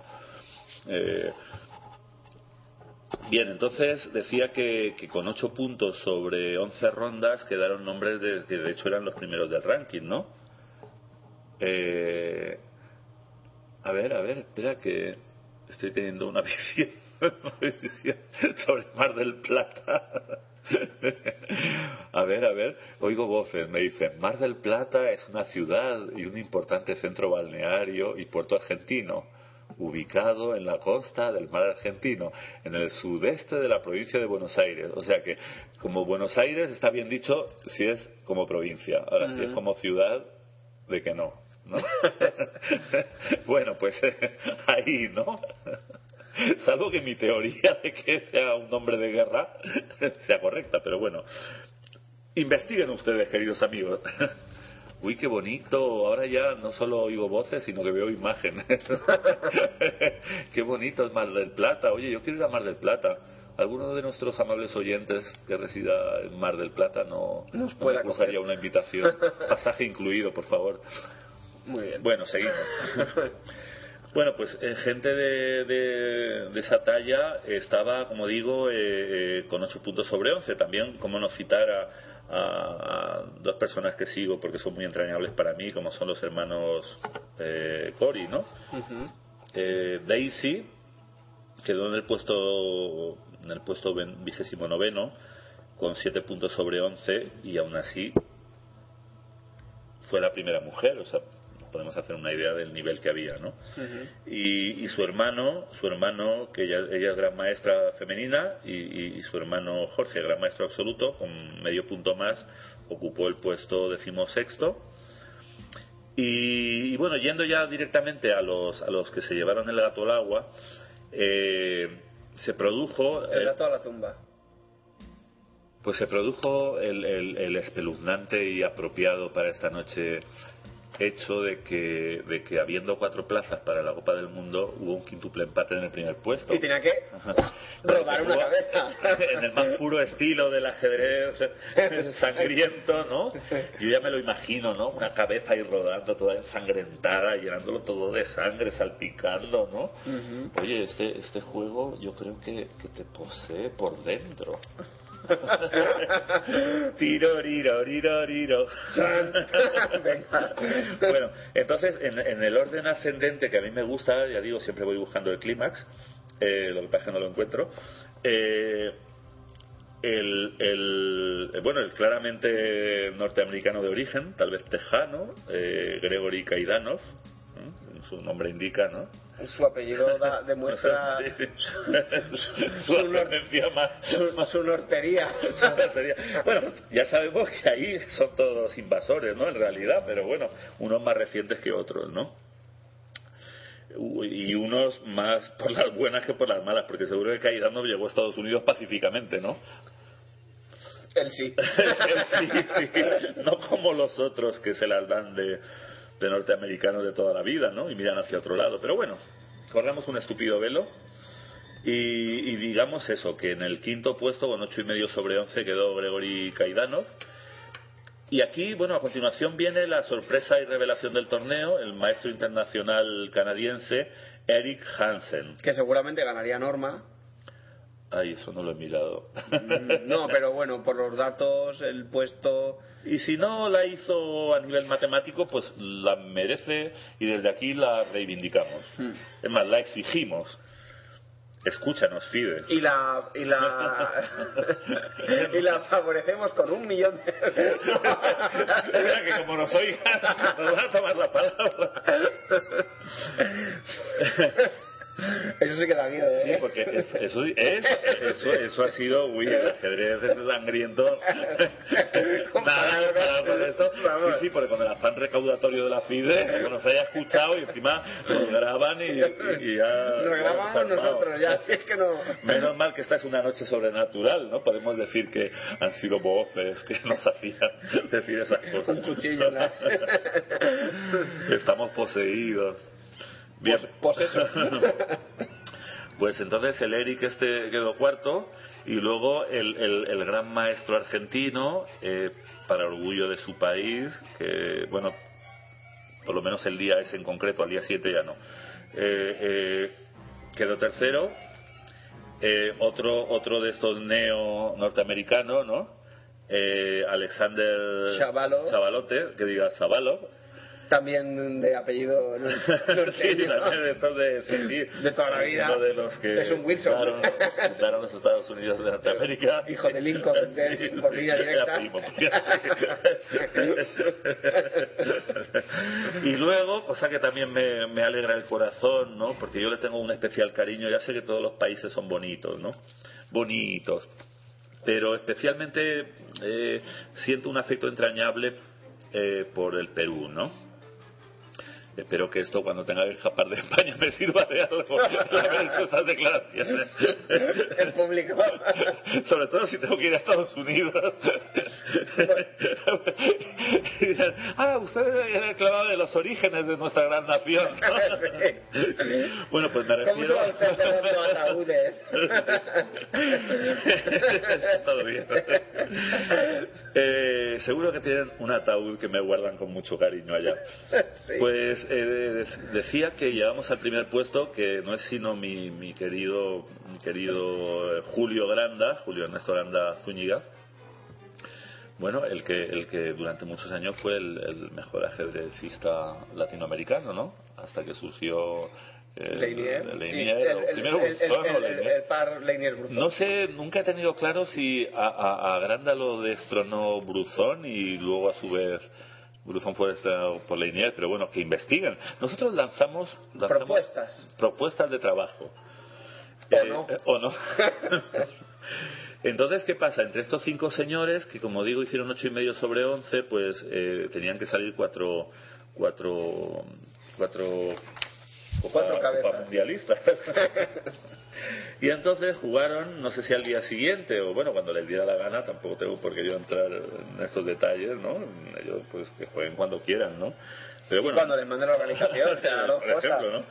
Eh, no mucho después, eh, no sé si horas eh, o más Min- horas o, o más- minutos o segundos. minutos o cuánto, pues eh, eh, tuvieron que jugar una liguilla.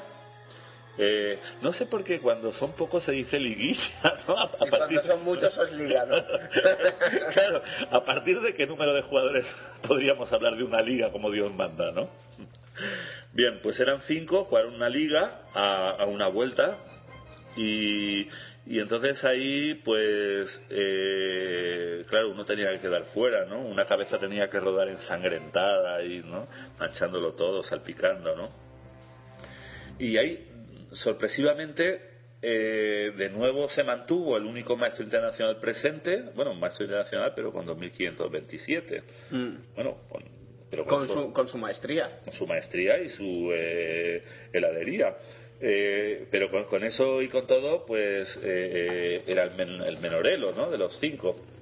Entonces, bueno, eh, consiguió quedar el cuarto y el, el- al que le tocó la, la- la papeleta esta de la cabeza rodante fue al, al- al gran maestro local, ¿no? No sé si la presión ambiental pudo, pudo haberle afectado o no, pero bueno, solo pudo hacer un punto sobre cuatro. Eric, Eric Hansen, eh, e hizo uno y medio. Es un joven nacido en el año 92. Ah, eres una auténtica enciclopedia andante. Eh, mi amo, el conde. Y que, y que no, no en vano, el, el año 2012 fue el campeón del mundo junior. Hasta esos pequeños detalles atesoras. ¿no? Ah. Yo soy así. así de, Mil vidas así, me... así de casual. Claro, es que, hombre, es que, claro, juega con ventaja mi amo. Hizo- Eh, hizo- ¿Cuántas vidas? ¿Cuántos Cuellos he succionado. Claro, porque no solo es la inmortalidad, es, es todo lo que a uno le queda succionando de aquí y de allá, ¿no? Claro, tú imagínate la cantidad de sangre de todo el mundo. sí, Eso, sí. eso alimenta. Que da gusto. Que lo diga esto un, un, conde, un conde Yágula vegetariano. eh, Qué lástima. Pero eso es en otras noches, Ah, claro. no en esta. Bien, Ah, eh, Eso es lo peor, ¿eh? eh, ya le imagino a partir de las 12 de la noche en una orgía de lechugas y, Sí, y como, rábanos. como me suele pasar. Bueno, pues tercero, tercero, eh, además fíjate, tercero ya se cuente desde la cola o desde la cabeza. Tercero absoluto. Vaya. Eh, Alejandro Chavalote, Sí. también conocido como Alexander Sabalov. El, el campeón del Continental, eh, bueno, Alexander hizo dos de, dos de cuatro, suficiente para clasificarse. El campeón continental, campeón de las Américas, Julio Granda, pues quedó segundo, invicto, bueno, tranquilito, una victoria y tres empates. Y el ganador fue el, el, eh, uno de los cofundadores ¿no? del Estado, los Estados Unidos de Norteamérica, Gregory Caidano, bueno, hijo de, de Franklin, línea directa, Sí, sí. etcétera, etcétera, etcétera. Que, que- que hizo una victoria más que Granda, hizo dos victorias y dos empates, con lo que con tres sobre cuatro quedó campeón del desempate. Inmediatamente después de, de este torneo de- del Campeonato Continental de las Américas, ¿no? Eh, vean la nómina, por cierto, vean la nómina, eh, busquen por ejemplo en Cherry Souls, ¿eh? ¿qué te parece mi, mi inglés de Oxfordiano? La lengua, la lengua era inglesa seguro. Sí, no, no, a mí eso sí que me lo han respetado, ¿eh? la lengua que me han puesto está a la altura de mi, de mi poliglafia. Bueno, eh, como decía, a continuación eh, comenzó, esta vez sí que en, en Buenos Aires, o por lo menos esto pone aquí. Ah, no sabía que Buenos Aires era una ciudad autónoma, pues ahí mismo. No, Yo creía que todas las ciudades eran autónomas. Ah, ahora voy atando cabos. Claro, como hay una provincia de Buenos Aires, bueno, no especulemos, no especulemos. Eh, pues tuvo lugar, comenzó eh, un festival, por así decirlo. Bueno, y ahora el nombre lo tienes que decir. Yo digo el nombre y tú lo has pedido. Marcel Duchamp. es que esto hacía falta un conde para Sí, por lo menos. Sí. entonces eh, bueno ha, ha- ha habido Bueno, que, que se escribe Duchamp. Sí, A la- así, al albaceteño. ducham quiere decir ducharse y No, aplicarse no. champú Marcel Duchamp fue ah sí hay una foto jugando con una mujer desnuda ya fue, una- de fue un arti- ajedrez fue un artista dadaísta francés que Ajá. llegó a representar Francia también en las Olimpiadas.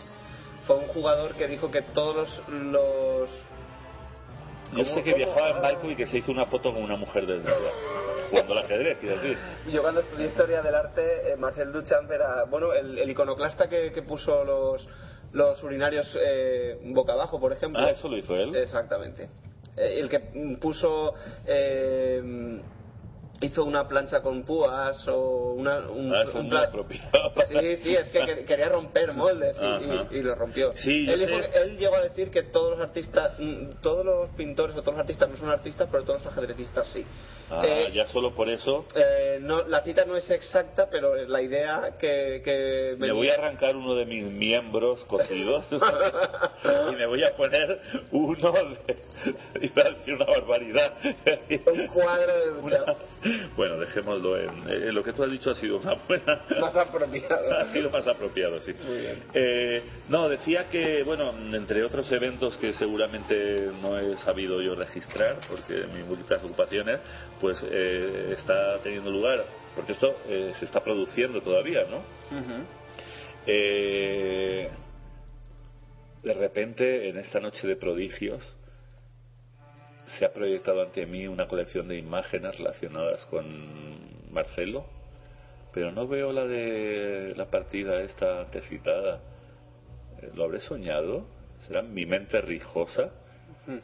Bueno, eh, esto es una noticia fresquísima para variar, porque eh, justo en estos momentos se, se, se, está, aquí está, se está celebrando se está celebrando la, la... Sí, aquí está la foto. Además, ya no recordaba que la mujer eh, eh, se ve que va mucho al gimnasio y ha desarrollado una musculatura pectoral realmente memorable. Sí. Ambas cosas y muchas más se le pueden aplicar. Bien. Y él, él, él, él, él parece un tipo muy interesante, ¿no? Es difícil concentrarse en su imagen, ¿no? pero, pero, no es esta foto esta foto la tengo yo que conseguir y ampliarla no o ampliarla y luego conseguirla. Bueno eh, pues decía que se está celebrando un Open abierto eh, en el cual después de ocho rondas encabeza con solitario con siete sobre ocho el, el, veterano gran maestro argentino Pablo Ricardi. Y en el torneo que, bueno, en el, en el bueno buenísimo, por lo visto invitaron al, campeón continental, no sé si ya lo tenían apalabrado antes de que lo fuera, porque es que, es que prácticamente no hubo transición entre ambos eventos, entre el Campeonato de las Américas y el, y el Marcelo Duchao. Eh, Entonces, eh, Duchao y con champú. Bien, eh, eh, pero casualmente o deliberadamente es el campeón continental y, te, estás abriendo más ataúdes ahora, ahora en Argentina. No porque hombre chao y con hombre encima de qué digo. La verdad que el chiste da miedo. porque yo conozco mucha gente y esto que voy a decir no sé si es apto para todos los públicos que se ducha y no se lava la cabeza al mismo tiempo, ¿no? Yo lo sé, se ponen un gorrito, yo lo he visto. Sí, y dicen, no, no, es que hoy no me toca lavarme la cabeza. Claro, eso suele ser féminas de larga cabellera, ahora que pienso. Bueno, entonces está justificado. Bien, entonces, eh, como decía, eh, son cinco fuertes grandes maestros argentinos y el campeón continental. Y transcurridas ocho rondas de las diez posibles, porque es una liga de seis, esta vez sí que es a doble vuelta, eh, nos encontramos con que cierra con dos puntos el gran maestro Sandro Mareco, eh, con tres puntos el, argentino, pero que, reside, iba a decir habitualmente, no sé a partir de cuántos meses al año se puede decir, bueno, muy a menudo, y, de hecho milita en algún equipo catalán, creo, eh, Rubén Felgaer, o, o si no lo hace ahora, lo hacía. Y si no lo hace ni lo hacía, lo hará. y si no lo hace, lo hacía ni lo hará. Bueno. pues bueno, mala suerte. Y luego con, cuatro puntos, eh, eh, ya digo que eh, se juega doble vuelta y estamos hablando sobre ocho rondas disputadas, ¿no? Igual ya la nueve ha acabado o está acabando, pero... Que lo busquen. Que lo busquen, que lo busquen. Nosotros ya no estamos para más de... O a lo mejor ido de Halloween. ¿O no? ¿O no? bueno, luego, cuatro y medio, eh, un gran maestro que, como maestro internacional, eh, vivió acá en España y en concreto en Valencia en el pasado, ¿no? Amargándome los torneos, como tantos otros. Salvador Alonso, un saludo desde aquí. Y de momento va el, el, el, el flamante campeón continental, Julio Granda, que tuvo un comienzo muy flojo, ¿no? Con dos derrotas en la primera, la primera vuelta, pero que, que se ha puesto las pilas y ya anda con cuatro y medio, pero con mejor desempate que Salvador Alonso. Y el que, el que está súper durísimo, aunque esta segunda vuelta, pues, eh, a ver, si llevan ocho, ha hecho solamente uno de tres. Claro, es que Granda le tomó, se tomó cumplida venganza y luego dos tablas, sí. Sí hablo de Fernando Peralta, que lleva 6 sobre 8, pero no lo lleva así de cualquier manera, ¿no? Sino que empezó haciendo 5 de 5. O sea, la primera vuelta las ganó todas. Eh, consulté el Cherry Sol, lleva una performance de 3.200 no sé cuántos. Vaya. Y luego ya en la segunda ronda ha perdido con Granda, que se ve que estaba ávido de sangre. Como Sí. usted, mi amo.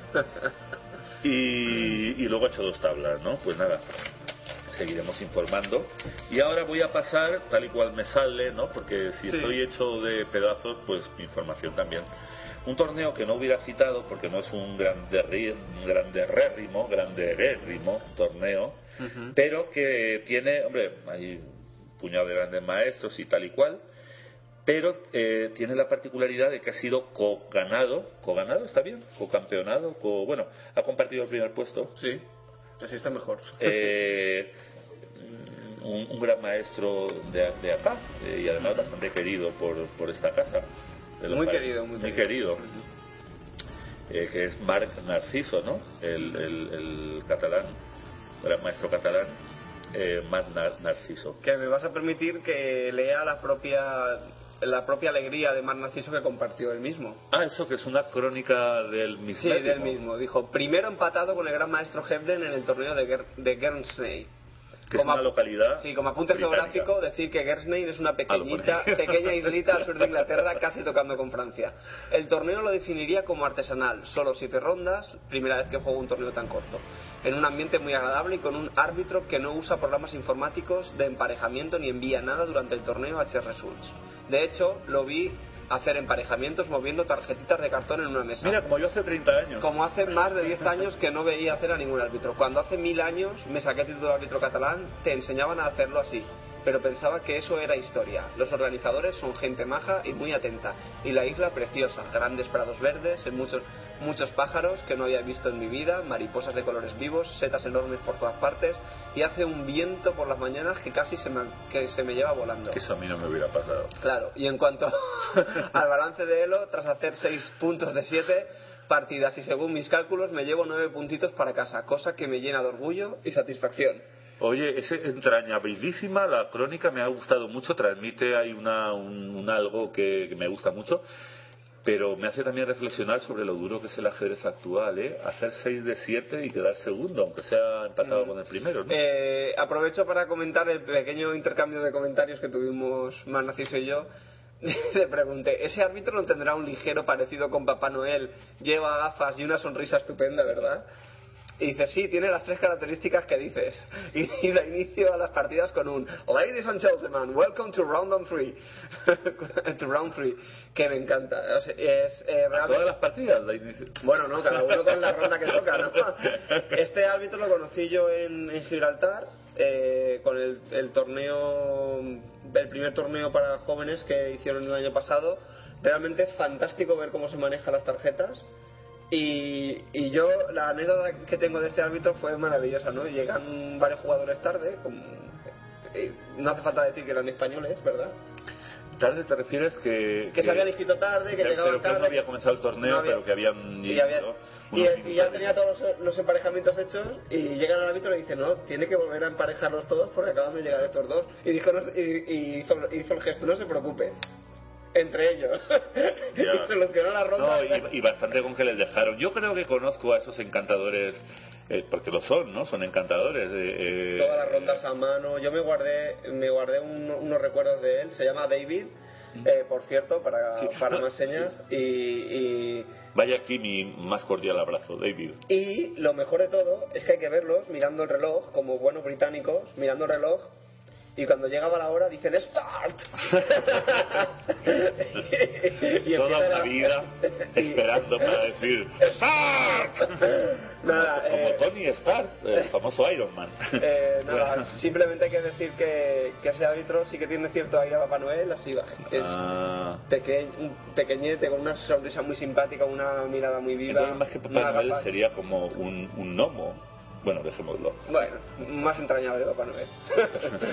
Nada, encantador el árbitro, encantador por cierto el torneo y a mí me encanta también que la gente, pues bueno, demuestre día a día que tampoco hace- a veces hace falta tecnología para sobrevivir, ¿no? Y- No, si yo de hecho ya te digo, en aquella época en la que todavía había dinosaurios, yo recuerdo haber emparejado un montón de torneos, me acuerdo, por ejemplo, en, en las universidades yo hacía torneos y en otros sitios, y yo iba con mis cartulinas y allí pues, y era, era lo normal, claro, era... A, a mí me gusta ser fidedigno cuando digo las cosas. El- eh, ahora mismo no recuerdo la fuente, con lo cual voy a citarlo, eh, de- digamos, eh, sin, sin serlo, sin ser fidedigno, que es lo que a mí me gusta, poder citar la fuente donde yo he leído el artículo. y- Pero tú eres digno de la FIDE. Sí, fidedigno. Ellos sí. Ellos son, ellos, y quizá algunos Igual de los- ellos no son tan dignos de ti. Exacto. Sobre todo Macropaulos. y, se- según... Según. No, no, claro, Nosotros a claro, Macro claro. Pablo no lo conocemos y no lo vamos a abrir más tumbas. Y, y- y no, no, no, no, no, porque si tenemos alguna vez que no sea Macropaulandia, imagínate otro sitio. Es que me estoy cerrando eh, Toda la- esta noche. Es noche- es. Ya no voy a poder salir del estudio. Me voy a tener que quedar a vivir aquí. ¿Cómo? Vaya tela. bueno, no, que eh, soy fidedigno. Eh, el asunto está que, que, que, no queriendo ser mm, eso, queriendo ser fidedigno siempre, bueno, no voy a citar un dato que he leído o, o he oído, pero ahora mismo no recuerdo la fuente, y es que han estado haciendo unos estudios de gente que, niños que estaban utilizando calculadora para hacer operaciones básicas eh, comparado con niños chinos que estaban haciendo los- las operaciones con abaco y, eh, y eran más rápidos eh, grupos de niños chinos más rápidos que las, que las operaciones con calculadora y cuando les quitaban el abaco eh, los niños hacían como que el movimiento sin tenerlo físicamente el abaco y Bueno, daban hago el, con los dedos. ¿sí? Exactamente, y daban el resultado más rápido incluso que los niños que tenían calculadora. Con lo cual, eh, a veces el, el abaco no es tan. Eh, a veces la tecnología no es tan necesaria. Creo que tenemos al otro lado alguien que nos quiera aullar. Sí, sí, solo lo quiero decir, después de este homenaje a Don David y a Mark Narciso, que ganó Sí. con los mismos puntos, Sí. eh, Hebden, Mark Hebden. Bueno, eh, la momia. Ha Ah, aparecido aquí ah, la momia. Sí, es que, bueno, eh, eh, estamos en la noche de Halloween y entonces es el, el- el conde Yágula, el monstruo de Garcistein, Hemos tenido al hombre lobo Amador Cuesta. Amador Cuesta, y ahora viene... Bueno, te quedaba la momia, Vicente, espero que no te moleste. Joder, pues vaya. Palabras dignas de la momia. Sí, exacto. Bueno, puedes elegir otro. ¿Quién más queda? A ver, el hombre lobo, el, el conde el monstruo de, de Francis De Garfield No sé. Puedes elegir. el- ¿Quién es la bueno, igual puede ser el, el doctor Van Helsing. el, el, el, el archienemigo del conde.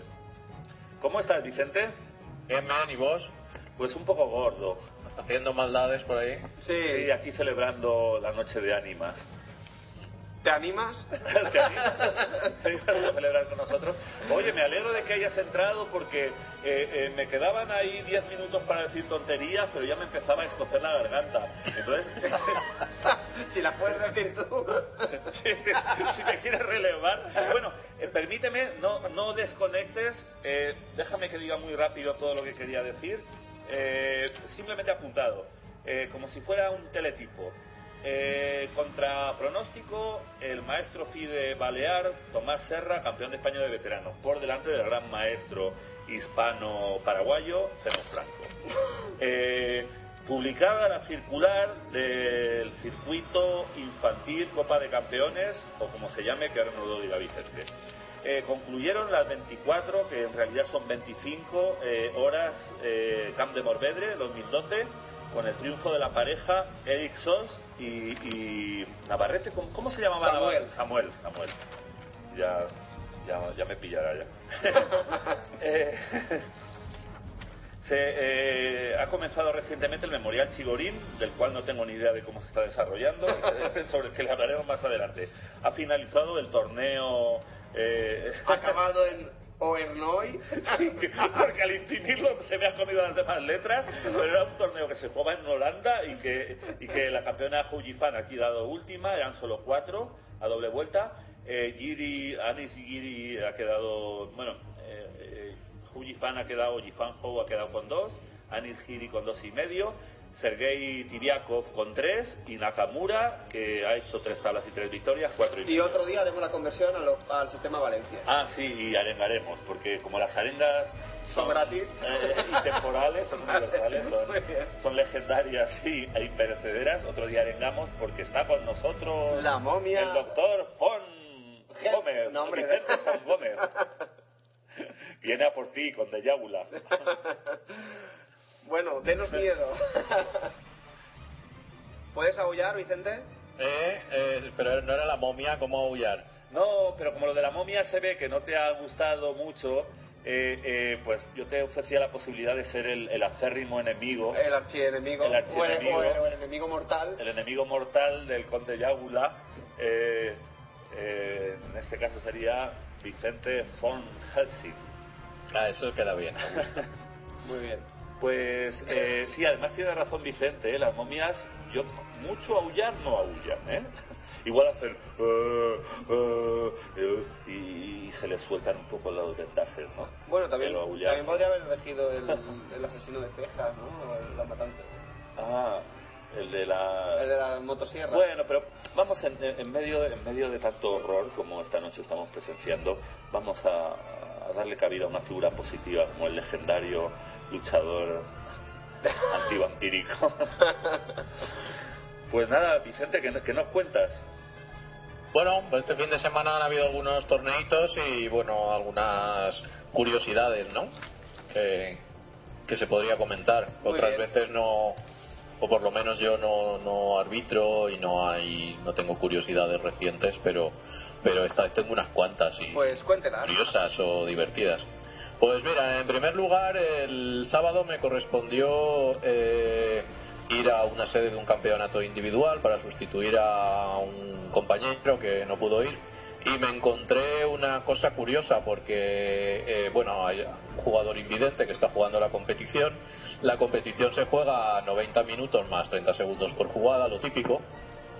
Y allí, pues entre la organización o quien fuera, pues decidieron que los jugadores invidentes, eh, en vez de jugar a ese ritmo, juegan a dos horas sin incremento. Ajá. Entonces, pues la primera sorpresa, porque eso no es para nada así, o sea, juegan, juegan igual.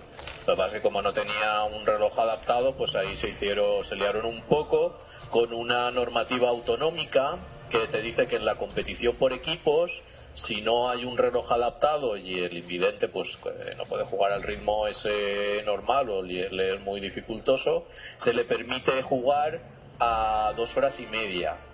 Entonces aquí se hicieron un lío y entonces eh, confundieron la normativa FIDE con la normativa autonómica, las dos horas con las dos horas y media y además que era el jugador el que tenía que pedirlo y no lo pidió, o sea, no sé, un lío. Pero lo más divertido vino después, que fue, bueno, divertido, divertido no, eh, casos curiosos, ¿no? Después en el campeonato que hubo el día siguiente, el domingo, que eran partidas de 10 minutos, se dieron dos casos cuanto menos bastante curiosos. Eh, uno es el típico que se juega una competición por equipos y, y el compañero, que hace tiempo que no juega y no estaba muy puesto en estas cosas, pues eh, se le eh, hace una ilegal el rival de su compañero y canta la ilegal así tan, tan Alegremente. alegremente. Ujú. Entonces ese es, ese es un tema curioso. Y no se puede hacer, ¿no? Hombre, no, no, eh, digamos que si es una partida lenta, eh, con que lo vea el árbitro, pues vale, pero si es una partida rápida, no, esa ilegal no, no se ha producido hasta que uno de los dos jugadores que estén en esa partida eh, se dé cuenta. Entonces, si el árbitro no puede cantar la ilegal, pues imagínate un espectador o, o el compañero, ¿no? Aunque tenga, aunque tenga buena voz. Ah, bueno, si quiere cantar por Soleares o algo así, pues igual vale, ¿no? Vamos Pero- a aullar, oye. pero hemos una ilegal. el poder aullatorio. Sí, el conde Yágula, pese a que lo suyo no es tanto el aullido, pero, pero esos aullidos, por favor. No, no, no. Ahora no toca, ahora no toca aullar. Siga, por favor. Eh, entonces, esta situación es curiosa, ¿no? Porque si fuera una competición, digamos, individual eh, y un espectador eh, canta una ilegal, pues bueno, claro, el, el que se ve favorecido, digamos, de alguna forma, eh, no tiene culpa de que alguien haya cantado la ilegal, ¿no? Y bueno, eso es lo que aplicó el árbitro que tiene, bueno, tiene bastante lógica, ¿no? O sea, que no, no tiene culpa, él no quería que su compañero cantara la ilegal. Pero bueno, ser una competición por equipos, pues no, no está tan claro, ¿no? Que puedan cantar una ilegal, ganas por ganas por ilegal y, y ya está, no hay tan pancho. Entonces es bastante curiosa. Sí, es un tema, es un tema desagradable para un árbitro, ¿no? Es un tema complicado porque no hay una reglamentación clara, pero bueno, eh, si yo en este caso tengo claro al jugador en cuestión, pues hay que expulsarlo. Claro, eso te iba a Eh, decir, que lo que hay que hacer, hombre, dentro de, tampoco hay que desmembrarlo ahí con cuatro caballos, pero... ¿Cómo que no? Bueno, Sí. Esta noche sí. Esta noche sí. Esta noche cuatro caballos, cada uno de una de sus extremidades, bueno, cinco si es hombre. Sí, bueno, eh, eso es expulsarlo, pasároslo a vosotros y entonces ya procedéis al desmembramiento, Eh, ¿no? Exacto. Pero sí, eh, eh, en la expulsión, aunque sea una, expul- una expulsión cordial, pero para que el- en el inconsciente colectivo o, o consciente quede que, que eso es algo tan grave que te van a tirar de la sala de juego, ¿no? Como mínimo. Y que luego, como le pillemos nosotros. Sí. Luego es, es una competición, digamos, amistosa, con gente no federada y tal. Y, y bueno, pues vale, si no lo quieres expulsar, pero yo creo que algo sí que hay que hacer con el, el compañero suyo que se ha visto beneficiado por, por esta historia, ¿no? Porque a lo mejor no se da cuenta de la ilegal. Si no se da cuenta de la ilegal y hace una jugada, esa ilegal ya no existe y se sigue la partida, ¿no? Entonces, en este caso, y siendo una competición por equipos, yo sí que aplicaría la partida perdida para el compañero del, del cantautor, ¿no? Sí. Y es una cosa que es curiosa porque no está escrito en ningún, en ningún sitio y, bueno, puede haber, puede haber diferentes criterios. Claro, lo que no se le puede es privar al- a, la persona que ha sido, digamos, avisada, no se le puede privar de su derecho a reclamar porque otro lo, ha hecho- lo haya hecho previamente, ¿no? Eh, Es un tema, al otro hay que desmembrarlo, pero él, él claro, es que se le... Y al, y al final. el- Sí, pero bueno esa fue, esa la- esa fue la argumentación del árbitro que fue en ese momento y la cosa quedó así, o sea, ganó este hombre por ilegal y ya está. Es que si no, Pero, mm, No, que si no, Vicente, lo que podría haber es un amigo de, de- del otro jugador o de un jugador X, quien sea, en cada momento, eh, que en cuanto ve que el jugador X hace una ilegal, decirla, o sea, decir en voz alta, Ilegal. si eso fuera, digamos, motivo de, de, de- de- de impedimento para que se pudiera ganar por ilegal, ¿entiendes? O sea, yo le digo a un amigo, mira, yo soy muy burro, yo hago ilegales por un tubo, vente tú y en cuanto haga una, ya, bueno, pero cántala eso ya, para que eso no ya me- son plantear cosas muy extrañas. no, no, lo que quiero decir es que por eso no, es que a lo mejor no me he expresado bien. Ten en cuenta que yo soy, yo soy un ser que es- estoy creado a base de, de- de pedazos, de cadáveres, ¿no? Sí, Mal cocidos. Es Gartistein. Tú, ten en cuenta que es mejor no buscar estas situaciones extrañas que a veces tendemos a plantear y que No, se no, no, puede no, dar no, no, no, esto, era, tal. era por reducción al absurdo un argumento a favor de que, de Re- que Redutio ad, ad absurdum. de reducio al absurdum, eh, eh, en el sentido de que se le, se le tiene que dar eh, la posibilidad de reclamar al, al, al, al que ha sufrido la ilegal, porque si no, bastaría con que alguien con buena o mala intención dijera ilegal para privarle de ese derecho. Que podría ser no, no un bocaza, sino alguien que Ya, neutralice. pero, pero entonces en cualquier partida decisiva, cualquier compañero del equipo, pues. Por eso digo que por eso canta la no- ilegal y ya está. Por Eso cantar es- ilegal no puede quitarle a nadie el derecho a, a, A pedir la ilegalidad. A, a reclamarla, claro, claro, sí, eso es a lo que voy. Lo que pasa es que ten en cuenta que, que mi cerebro eh, eh, iba a ser el de un sabio, pero se rompió la... No sé si viste la película, ¿no? Se rompió la, el recipiente. frasco, sí. Y entonces cogieron el de A. Normal. Normal. Normal. Entonces, claro, yo estoy animado por un poco de energía eléctrica y soy eso, pues es pedazos de cadáver cosidos. ¿Qué le voy a hacer? Bueno, ¿y alguna otra cosita? Y pues, después hubo un pollo bastante importante porque había una persona que estaba bastante, no sé, nerviosa o alterada porque da- habían tardado bastante en servirle para comer, había llegado tarde, habían perdido la primera por incomparecencia. Entonces se da una situación en la cual está jugando contra un chaval, hace mm, una promoción de peón, digamos, a damas y pues no no demasiado ortodoxa, lo de dejar el peón y poner la dama y tal, pero bueno, nada del otro jueves. El chaval le reclama ilegal y el hombre se pone como un energúmeno, ¿no? De hecho, vino. Bueno, pues eh, comentas el caso y luego comentas cómo se ha de hacer para que la gente. Y yo luego puedo hacer una pregunta malvada en esta Sí, noche sí, sí. vale. El mal me posee. La forma correcta reglamentariamente es coger el peón, tocar la casilla de coronación, quitar el peón, coger la dama, poner la dama y luego pulsar el reloj. Pero en ese, es que- en ese intermedio entre, entre, entre coger el peón y tocar la casilla de coronación y cambiarlo, hay que decir. Eh, No, no hay que "Voglio decir- una donna, como en la No, famosa no, no película de Fellini. ¿no? Ah, no, no, no, hay que, no hay que verbalizar. No, no. Voglio una donna. No. Ah, pues No, mira, maestro, una, una no. cosa que he aprendido. No hay que verbalizar. No, yo pensaba que había que, eh, eh, bueno, así con voz recia y vi- viril había que nombrar. el- el- Yo con voz recia y viril en unos apuros de tiempo te, te oí una vez decir ¿Y dónde está mi alfil? sí, sí, pero que me lo habían quitado aprovechando la confusión. No sé qué había pasado, que, que tú tenías un alfil en una casilla de los laterales, Ya. eh, yo qué sé, igual a 5 o, o a 6. Y se había corrido, con perdón. y, y alguien lo había sacado del tablero en... Mira lo que cuco. Y tú de repente fuiste a coger el alfil para hacer algo y dijiste ¿Y dónde está mi alfil? Eso sí que fue verbalizado. Pues, pues yo quiero hacer una pregunta malvada. No sé si el profesor Fon, Como siempre, Fon ¿no? Gómez, claro, es que no, pero es que esta noche, eh, eh, esta noche, claro, tú te has incorporado tarde, ¿no? A este terrorífico programa de hoy, pero si ¿Ya quieres- ¿Lleváis alguna hora de cachondeo? si tenéis, eh, bueno, ya para dos ya, eh, o, o sin para.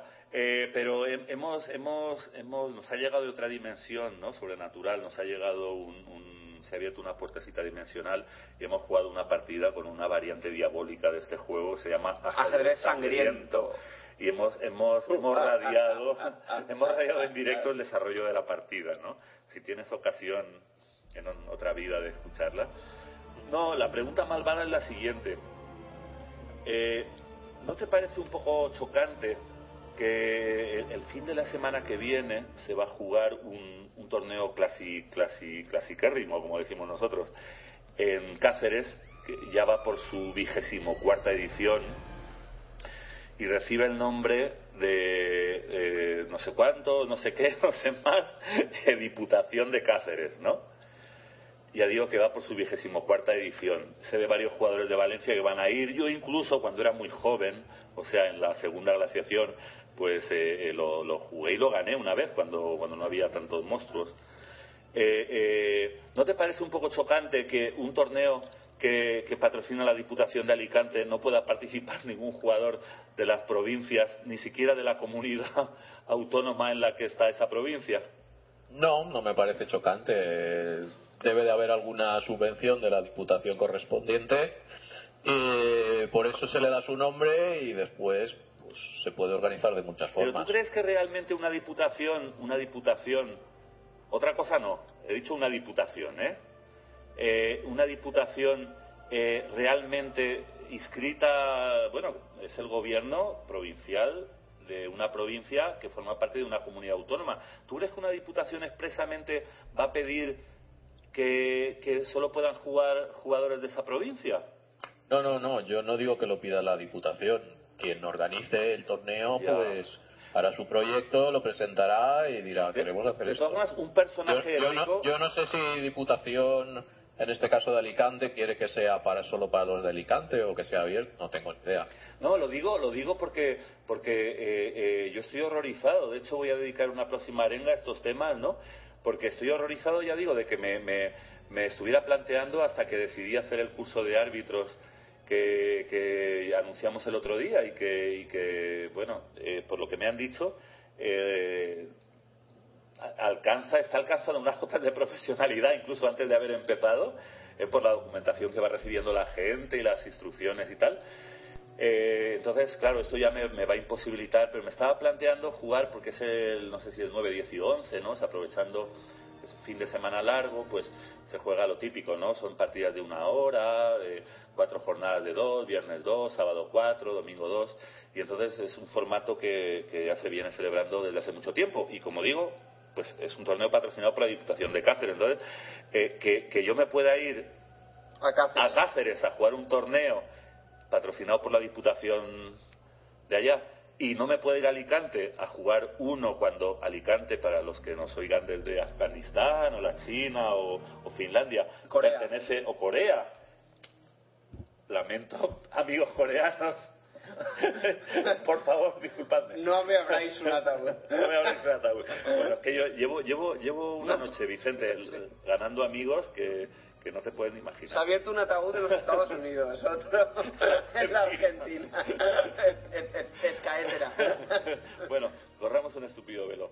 No, pero bueno, es una cosa, ya he advertido que era una pregunta malvada, propia de esta noche, pero alguien con la autoridad No, moral. pero no es malvada, es totalmente normal. Pero bueno, a mí también me parece normal que se haga abierto o que se haga restringido para la gente de la provincia. Hombre, yo francamente, me francamente, da, me da igual, o sea, para gustos los colores. ¿eh? francamente yo La- pienso... las dos argumentaciones me parecen válidas. Yo pienso, pero esto ya no es una maldad, es un pensamiento, pues ya digo, producto de un cerebro, de un cerebro cosido, cosido eh, con pedazos de cadáveres, ¿no? Eh, eh, eh, a mí me parece que una federación seria no debería apoyar un torneo que se celebra en, en su comunidad y que solo permite participar a una de las tercio. provincias de la comunidad. Pero bueno, es una opinión producto de- del cerebro enfermo del monstruo de Garfistein.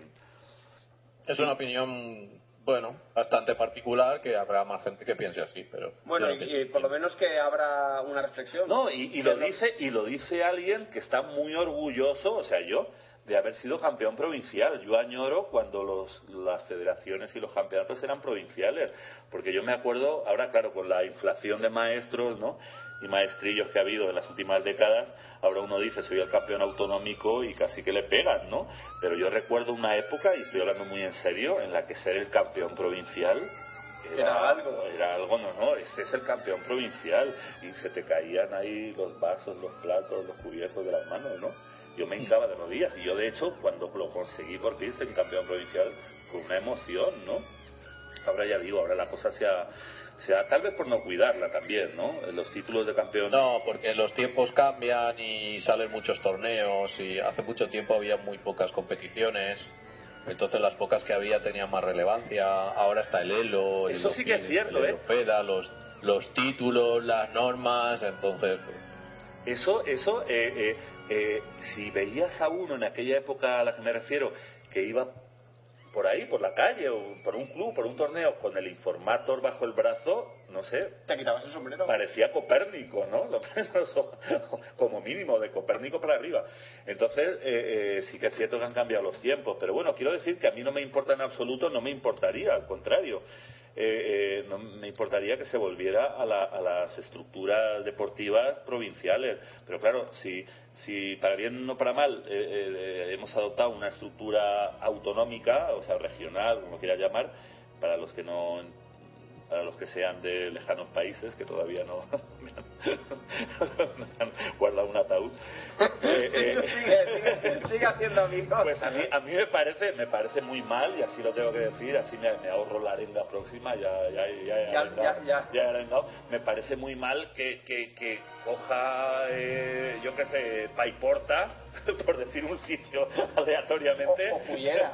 o Cullera no, o Cullera no que Cullera es un sitio en el que me gustaría vivir alguna Ah, vale, que no quieres abrirte un ataúd. no, no, no, Ah, vale. No, que Cullera, Cullera, mi sueño siempre ha sido acabar mis días en Cullera. Ah, claro. Bueno, acabar o, O empezar. O empezar, pero tampoco hace falta que me entierren allí. Pero no, no, Cullera es un sitio que me encanta. eh, el mar de Cullera, o sea, es algo que, que me fascina, ¿no? Y siempre que voy me quedo ahí al helado mirando, ¿no? Entonces, eh, eh, bueno, un sitio X, pues eso, que, que si está geográfica y políticamente unido a una comunidad y a una federación deportiva de esa comunidad, pues eso de que haga un torneo solo para Paiporta o para... Sigue, sigue, se hacen, ¿eh? Se hacen campeonatos sociales. eh, Se hacen. Pero esto no es Hay, un hay un montón de torneos que pueden ser fiestas del pueblo, lo que sea, y que restringidos para los locales y tú a lo mejor ni te enteras. o sea. Bueno, eh, en cualquier caso te remito a, a la, a la retransmisión de la partida de, de ajedrez sangriento para que te hagas una idea, si es que, si es que la, la llegas a escuchar, de lo que yo haría en esos casos. Más cosas, Vicente. Estamos muy contentos de que te hayas incorporado esta noche de, de ánimas. ¿Hay alguna otra cosa? O, o- No, o- si no hemos, no hemos acabado el caso este. Ah, perdón.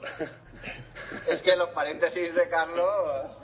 No, estaba con, estaba con la narración, ¿no? Eh, el hombre este en cuestión eh, hizo su promoción del peón de la, de la forma que sea. El chaval reclama al árbitro y a partir de ahí, pues el hombre se desesperó y perdió totalmente los papeles. Eh, yo recuerdo que vino el árbitro auxiliar, ah, que este va a coger al, chapa- al chaval de la solapa y tal, y aquí se van a pegar y tal. Y bueno, un jaleo impresionante. Y a partir de ahí no ya no se pudo seguir con, con, con la partida esa, ¿no? Entonces, eh, bueno, yo intenté saber exactamente qué es lo que había pasado, ¿no? Y, y por lo que me contaron eh, entre bueno encima el hombre este es ruso y el castellano pues lo bueno, lo entiende pero despacito y de aquella manera y se, se explica pero también despacito y de, y aquella manera no Yo no venía. entonces, de, de lo que yo me enteré por los dos, que bueno, la versión viene a ser, viene a ser parecida, eh, que posiblemente no fuera una jugada ilegal y la partida se tendría que, que continuar. Pero el hombre este, que posiblemente tuviera razón, es que ya no, no dio lugar a que continuara la partida porque estaba tan alterado y lo único que se pudo hacer era pues, dársela por perdida, no, no hubo más. Entonces es la primera vez que me pasa que, que una persona no permite al árbitro de- tomar una decisión, se- sea la que sea, y en este caso posiblemente hubiese sido a su favor, pero no permitió tomar la decisión. ¿Qué hizo? ¿Se fue?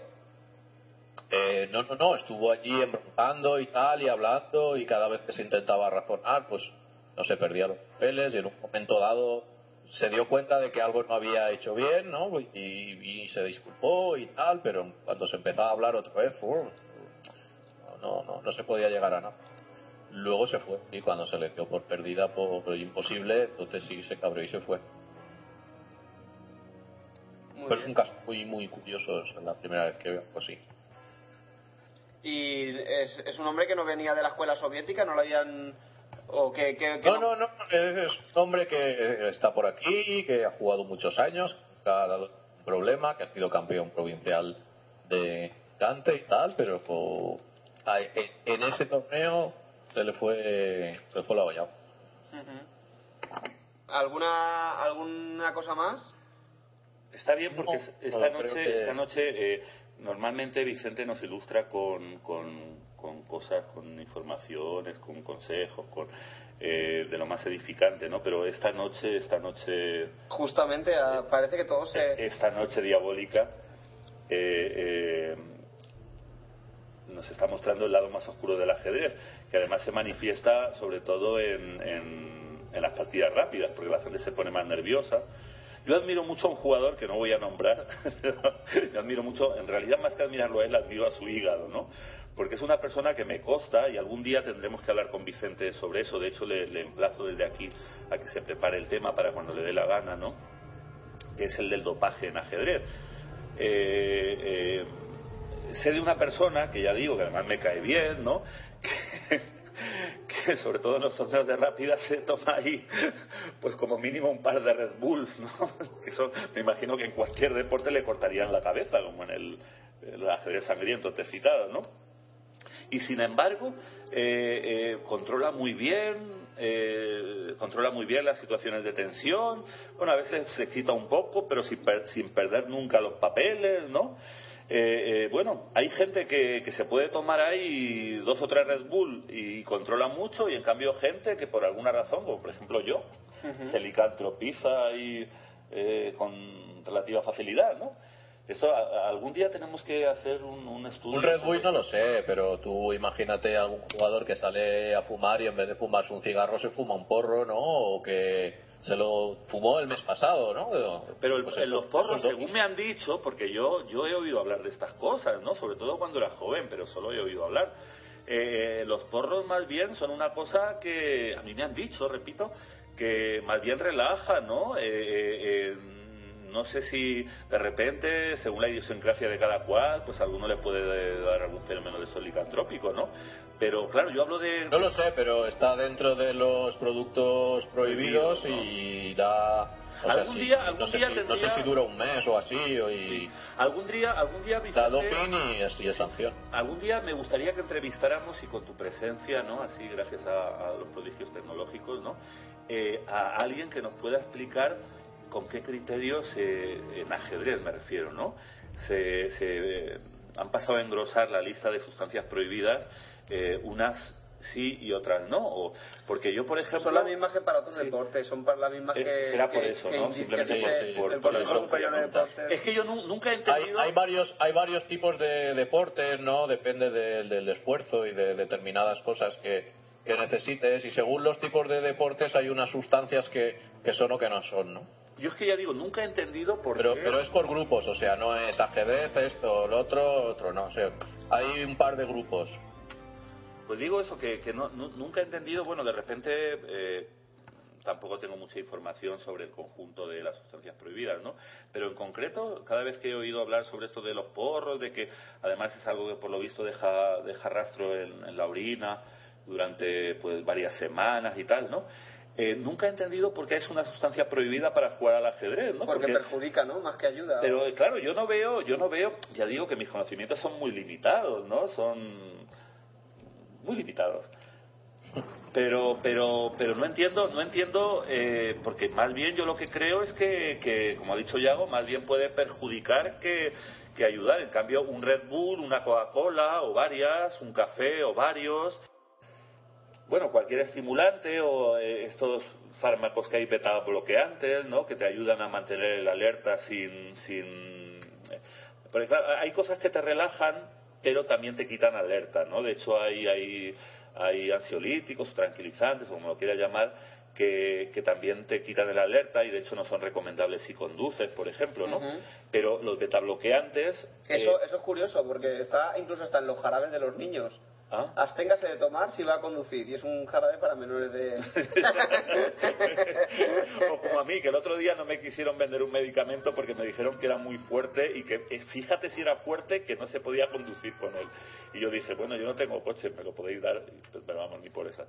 Eh, eh, bueno, el caso es que, ya digo, los betabloqueantes, por ejemplo, lo entiendo porque eh, eh, mm, te relajan y al mismo tiempo te mantienen el estado de alerta, ¿no? Perfectamente. Pues como eso, mucha, incluso el alcohol, entiendo más el alcohol que los porros, porque el alcohol es un estimulante, ¿no?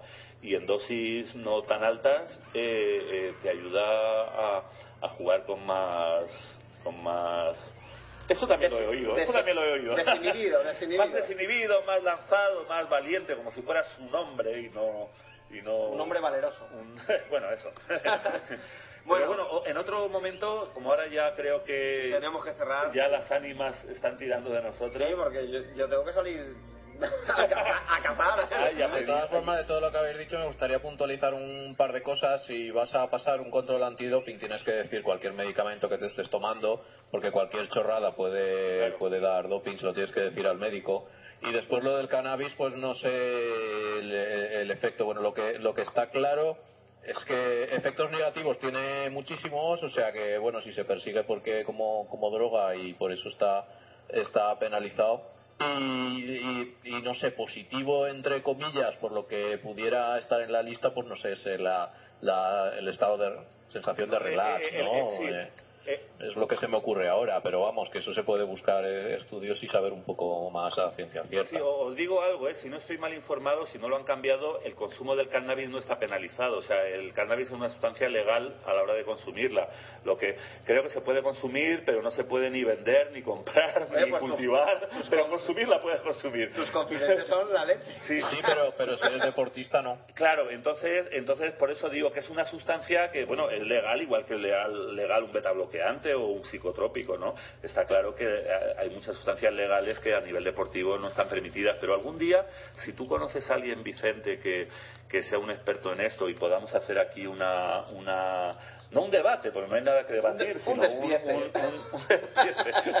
Eso es lo que me vas a hacer tú. Eh, no, eh, eh, eh, me refiero, no, una, una, una charla informativa, ¿no? Sobre qué sustancias, porque claro, cada vez más, eh, eh, de momento los controles antidoping son solo a nivel de campeonatos nacionales, ¿verdad, Vicente? Pero creo que eso va a ampliarse, ¿no?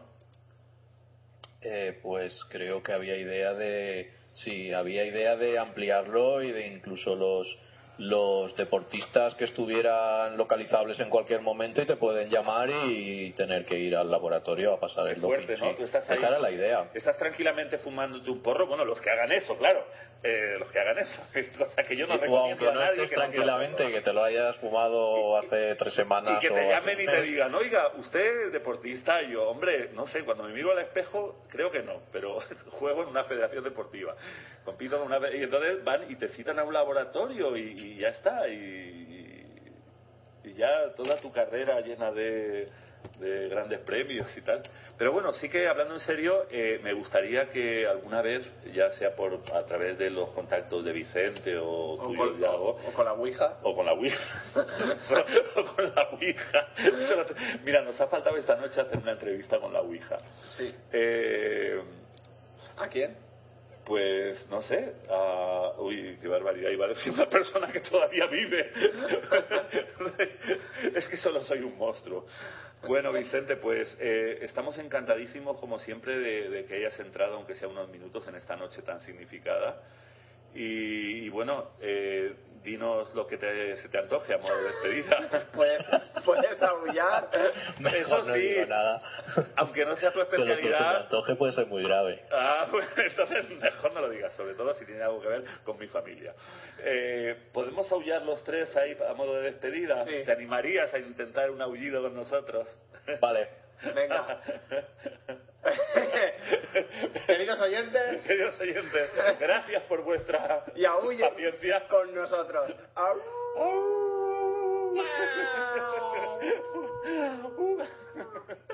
El conde es el mejor, sin duda. Muchas gracias. Hasta luego. Venga, hasta luego. Chao.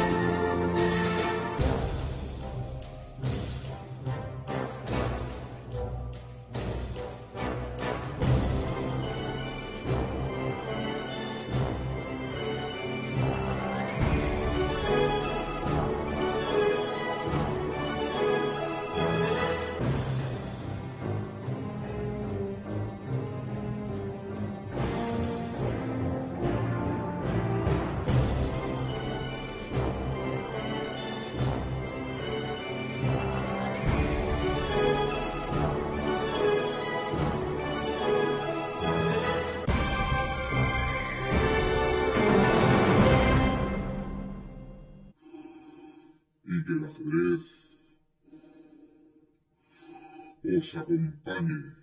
Dun, dun, dun, dun, dun, dun, dun, dun.